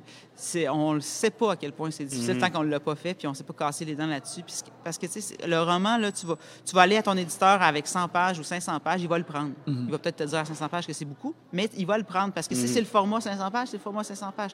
Mais euh, le contexte économique de notre système fait que tu peux pas arriver avec un scénario de 300 pages comme tu peux pas arriver avec un scénario de 50 pages. C'est tout le temps entre 80 et 140, pas plus. Puis quand tu arrives avec 140, on te juge parce que ton film va être trop long. Puis euh, ils ont peur que les gens aillent pas en salle. Fait que, bref, c'est un- par exemple, Questpan, c'est un film, c'est du 100, entre 100 puis 110 pages. Puis, euh, au début, c'était plus du 160. Puis là, euh, fait que ça, c'est arrivé flush à ça. Puis là, après, mais le- le- comment pondérer, co- comment, les twists, on veut pas en tomber dans le, storytelling classique puis se, se- se donner- se faire dire, se faire dire comment faire par des, euh, des dictats qui viennent d'Hollywood, mais en même temps, il y a des choses qui fonctionnent. Puis, euh, fait que tout ça fait en sorte que c'est difficile d'écrire un scénario. Puis là, mais là, tu adaptes un livre, tu sais, comme, mettons, Harry Potter, comment adapter ça, à part peut-être en faire une trilogie, mais tu sais, c'est une brique, puis il y a plein de détails, tu sais, comme chapeau à Denis Villeneuve d'avoir adapté Dune, parce que c'est super dur d'adapter, de ne pas décevoir aussi les fans du livre, tu sais. Puis, tu sais, Naomi, elle a, elle a des fans, Euh, il y a des gens qui, qui, qui, qui vraiment, euh, tu sais, vénèrent Questpan, un peu comme moi, puis... euh, les, les gens, je, je voyais des fois des commentaires quand les gens savaient que j'étais en train d'adapter, puis ils disaient, je sais pas comment elle va faire parce que ça s'adapte pas. Puis j'étais comme, Ouais. je sais. En tout cas, pas pour shamer Denis Villeneuve, mais toi, tu as réussi à le faire en un film. ah! C'est dit. Quand l'ordre, Denis, viens, on va avoir de vue, on va parler. Chanceux, il va faire une trilogie. J'ai, j'ai- ouais, ah, ben oui, c'est- non, c'est, on, on l'a vraiment aimé. euh, tous Ouais, les hein. deux, J'ai en adoré fait. ça. T'as-tu l'as vu, Dune? Ouais. Ah oui, je l'ai vu au FNC, j'ai capoté. Puis je je suis pas une fan de science-fiction, contrairement à vous, je pense. Mais euh, moi, je suis vraiment pas une fan. Non? Moi, je suis je suis, euh, mi- Toi, tu dois l'être. mi-figue, Ben, mi-raisin. Moi, c'est- ben, moi, Dune, c'est pas le genre de science-fiction que, que j'aime particulièrement. Euh, euh, moi, j'aime quand de la, de la science-fiction, dans le fond, quand c'est ludique. Mm. Sais, Ce que, j'aime de Star Wars, c'est que dans le fond, c'est des affaires de samouraï puis de cowboy puis de- d'aviation de Deuxième Guerre mondiale, tout ensemble. Ouais. Tandis que Dune, c'est de la géopolitique religieuse. Ouais. Je, trouve ça, je trouve ça vraiment cool. Mais tu sais, moi, c'est zéro. Tout, tout ce qui est euh, des, des histoires épiques. Mettons, Le Seigneur des Anneaux, j'ai pas aimé ça. Ça me donne des crampes quand je vois des chevaux. J'ai- J'aime vraiment pas ça. Puis tu sais, ça me fait tout le temps rire. Ça se passe dans l'espace, mais c'est médiéval. Puis t'es comme, mais non, mais pourquoi c'est médiéval? Pourquoi on serait revenu en arrière alors qu'on a déjà évolué? Tu sais, quand j'ai vu Dune, je- ce que je trouvais drôle, c'est que c'était genre 8000 ans plus tard. Puis, euh, tu sais, en- entre euh, 1950 puis 2021, tu sais, les femmes ont fait vraiment beaucoup de progrès. Puis là, tu sais, le- le- le- le- comment les femmes sont représentées dans Dune, je disais, ça se peut pas que 8000 ans, on a retourné aussi en arrière que ça, tu sais, parce Ben, que c'est des, des princesses puis des chevaliers. J'étais comme, voyons, Mais ils ont tout de même des cultes de sorcières avec des super pouvoirs. Alors, ça. Mais, euh, ça. ceci dit, euh, je pense que Denis euh, Villeneuve voulait respecter le roman. Puis le Mhm. roman a été écrit à une époque tu sais, qui, était, qui était dans le patriarcat. Puis tu sais, je veux dire, ça- c'est c'est correct. Je pense pas qu'il y avait à transformer ça pour, euh, Mhm. pour que ça soit comme plus féministe. là. Mais c'est- c'est c'est- pour ça, moi, que j'ai toujours trouvé ça drôle. Les, les, on est dans l'espace, mais on, y a des, on a l'impression d'être au Moyen Âge. Je- J'embarque pas vraiment là-dedans. Fait que c'est pour ça que quand je suis arrivé- j'étais allé voir euh, Dune, je pensais pas aimer ça. J'ai- J'avais vu Blade Runner, puis j'avais pas trippé tant que ça. J'avais trouvé ça assez froid.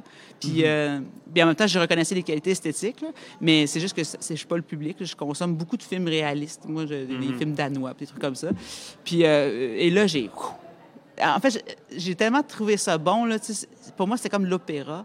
Oui, oui, c'est très opératique, en effet. Ouais, ouais. Tu sais, c'était les compositions d'images, c'était, c'était l'ensemble, c'était, tout était euh, d'une beauté. euh, tu sais, j'avais des frissons tout le long. J'avais l'impression d'aller voir un show rock. Là, Mhm. c'est- Ben, c'est- Ça te tient pas par la main. Moi, c'est ça qu'on avait dit dans notre épisode aussi. tu sais, C'est, c'est que c'est dense, puis c'est difficile à comprendre, puis Denis Villeneuve le sait, puis il va pas faire de compromis nécessairement non plus. Ouais. tu sais. Fait, que- fait que c'est à toi de mettre, de Mm. mettre de toi là-dedans, Ouais. puis de suivre, parce que sinon, tu sais... Puis, tu sais, il y a une beauté aussi, c'est que dans, souvent dans la science-fiction, moi, je vois tout le temps le- les, les CGI. Si je vois, j'ai- c'est rare que je fais, Hey, c'est bien fait. Je trouve, ça, je trouve ça tout le temps super mal fait. Puis là, j'ai pas trouvé ça mal fait. Je trouve vraiment ça réaliste. La photo est super belle. Le désert, il est vraiment bien représenté. Tu sais, il est pas classique, il est Ben, pas cliché. c'est ça comme aussi, moi, en en regardant beaucoup, c'est un affaire que j'apprécie, c'est que tu vois comme les, les- les- les trois coches de plus de soins que dans la présentation des choses, comme un moment donné dans Dune, justement, on en avait parlé dans l'épisode, il y a des il, y a des troupes de soldats qui descendent du ciel en genre de truc antigravité puis qui descendent Ouais. lentement puis tu sais tu le vois que c'est des personnes qui ont été sur des câbles pour de Oui. vrai puis qui ont comme descendu Ouais. juste assez rapidement, juste assez lentement en Ouais. même temps puis de voir ça t'es comme Hum, ceci est bien fait. Oui, Ça chatouille mon cerveau. Mais tu vois, j'ai pas vu le film de Chloé Zhao, là, le Marvel. Puis moi, je suis une grande fan de. J'ai tout vu juste ses films précédents. Puis tu sais, j'aime beaucoup ce qu'elle fait. Puis je pense que tu sais, mon esthétique ressemble plus à ce que Chloé Zhao fait que, mettons, que Mhm. Denis Villeneuve. là. Puis, euh, fait que je suis vraiment intriguée qu'elle aille dans le Marvel. Puis j'ai vu la bande-annonce, j'ai eu peur parce que j'ai vraiment pas trouvé ça Hey, beau. nous, là. Nous, on Nous, on l'a l'a vu. vu. On l'a vu, Puis- oui. Puis moi, j'ai pas, moi, j'ai pas trouvé ça... Là, on voit les effets spéciaux, mais Ah trop, ouais, là. c'est, c'est comme, tu sais, je comprends ce que ça essaie de faire, là, tu sais, c'est, d'être un peu, euh, plus posé pour un Marvel, mais tu sais, ça reste quand même du monde qui font des affaires de CGI avec leurs mains, puis c'est ça, je pense qu'elle elle- elle a, il y a du Chloé Zhao parce que ce que j'ai vu, c'est qu'elle était dans des paysages avec des grands angles. Exact, euh, ouais. puis elle laisse aller un peu. Là, Ça, c'est une affaire que justement, il y a plus que des films de Marvel traditionnels qui sont ça doit pas être complètement mauvais. très gris, euh, cimentés. Ben, tu sais, moi, j'ai- j'ai j'ai aimé ces aspects visuels-là, mais aussi, moi, j'étais un, un gros nerd de comic book, puis ces personnages-là, de base, sont très durs à faire vivre pour commencer. tu sais. Les, les Eternals, euh, ils ont été créés dans les années 70, puis ils essayent de les ramener à chaque année, puis à, à chaque cinq ans, ils essayent de ramener les Eternals, puis la, la, la sauce pogne jamais. En même temps, ça les rend super lousses à être adaptés, mais aussi sont juste difficiles à faire fonctionner à l'écran, puis... Il y en a beaucoup aussi, tu sais, c'est un film choral avec 8-9 personnages de super-héros tout en même temps.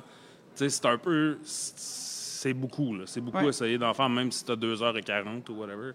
Moi, j'ai trouvé ça assez emmerdant. Là. Euh, Ça, mais ça a l'air. Ça a mais l'air. je suis pas, La euh, bande-annonce m'a vraiment déplu. Je suis pas un grand fan de Marvel, mais tu sais, je les ai tous vus. Parce Mais je que me mets dans la peau de Chloé Zhao. Elle, euh, elle fait tout le temps des films indépendants. tu sais, Comme Nomadland, d'après moi, il n'y avait pas un, un énorme budget. Mhm. Puis là, ben, tu sais, elle fait la passe. puis, euh, Ben, je pense que, puis après, ben, tu sais, elle peut s'autoproduire puis vraiment Mhm. faire des, euh, des films personnels aussi. tu sais. Je pense que ça doit pas être super. Tous ces films ont été quand même assez euh, rudimentaires là, dans la production. Ben, son prochain va être, un, va être un Dracula de Blumhouse. Fait que Mhm. ça, c'est tout de même un plus, Ben, en théorie, oui. Là, un plus petit budget, Si- mais pour un Blumhouse, si c'est Ouais. 30 millions, le monde va être comme « Ah, c'est incroyable! Ben, euh, Blumhouse, d'habitude, c'est comme en- ça cape à 8 millions. là. Ouais, ouais. Wow. ouais. Ouais. Mais c'est ça. le- le- aussi, c'est vu que tu sais, les, les Eternals parlent des gens immortels, puis là, on dirait que son Dracula aussi, ça va être ça. Mais regarde, euh, euh, bientôt notre podcast d'Eternals. Euh, Le deuxième qu'on notre fait. deuxième qu'on fait. Mais c'est ça, mais. Moi qui euh, parle de Marvel, c'est très rare. c'est- mais c'est ça, mais visuellement, c'est sûr qu'il y a des, des meilleures affaires, mais c'est des personnages qui sont juste difficiles à saisir. Tu sais, c'est pas. euh, tu comprends pourquoi ils refont tout le temps Spider-Man, parce que dramatiquement, Spider-Man, il est super facile à comprendre, puis tu peux le refaire.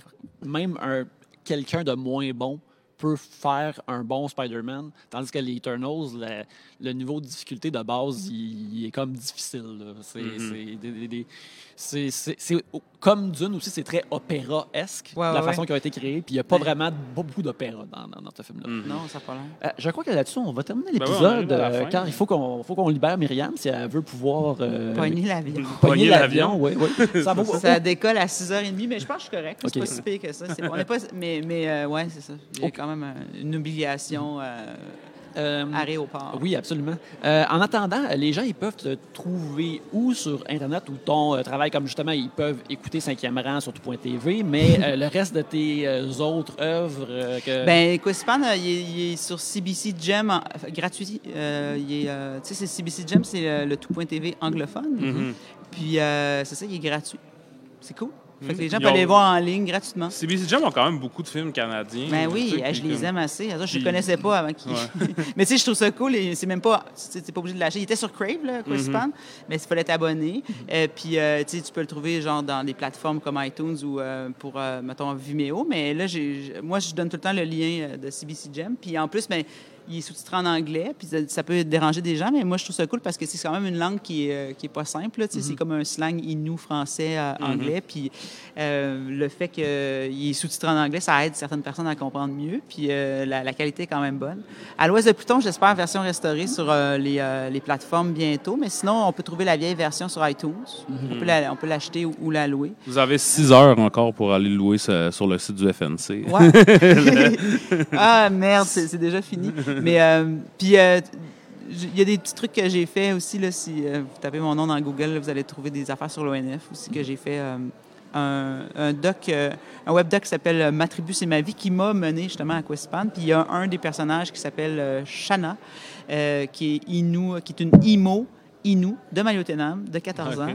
Et puis, on peut voir son portrait documentaire. Puis c'est cette c'est grâce à cette fille que j'ai fait Quespan euh, ensuite. Euh, J'ai fait ça en 2010 à Mayotenam. C'était la raison pour laquelle je suis allée là-bas. Puis c'était un, c'était un web doc sur l'impact des réseaux sociaux sur l'identité des jeunes. Puis c'était le- au début de- des réseaux sociaux comme Facebook et tout. Puis là, j'avais huit personnages à trouver, euh, puis avec un style musical genre identitaire très précis. Par exemple, j'avais un métallo de Chicoutimi. J'avais une fille qui tripait sa techno de Québec. J'avais un rappeur de l'Abitibi. Puis là, ben, par souci de diversité, je me suis dit, je vais mettre un personnage autochtone. Genre. Fait que là, je cherchais, là, tu sais. Puis là, je suis tombée sur elle, elle était emo. Puis, euh, tu sais, dans le fond, le- la prémisse, c'est comme les jeunes euh, avec euh, le- les forums. on a- il y avait beaucoup de forums à l'époque. oui, oui, oui. Maintenant, il y en a moins. Puis, tu sais, il y avait des, il y avait des connexions beaucoup plus grandes avec des, des, des jeunes qui leur ressemblent, mettons, en Europe ou ailleurs, que dans leur propre village. Tu sais, comme j'avais une gothique aussi de Cosapscal en Gaspésie.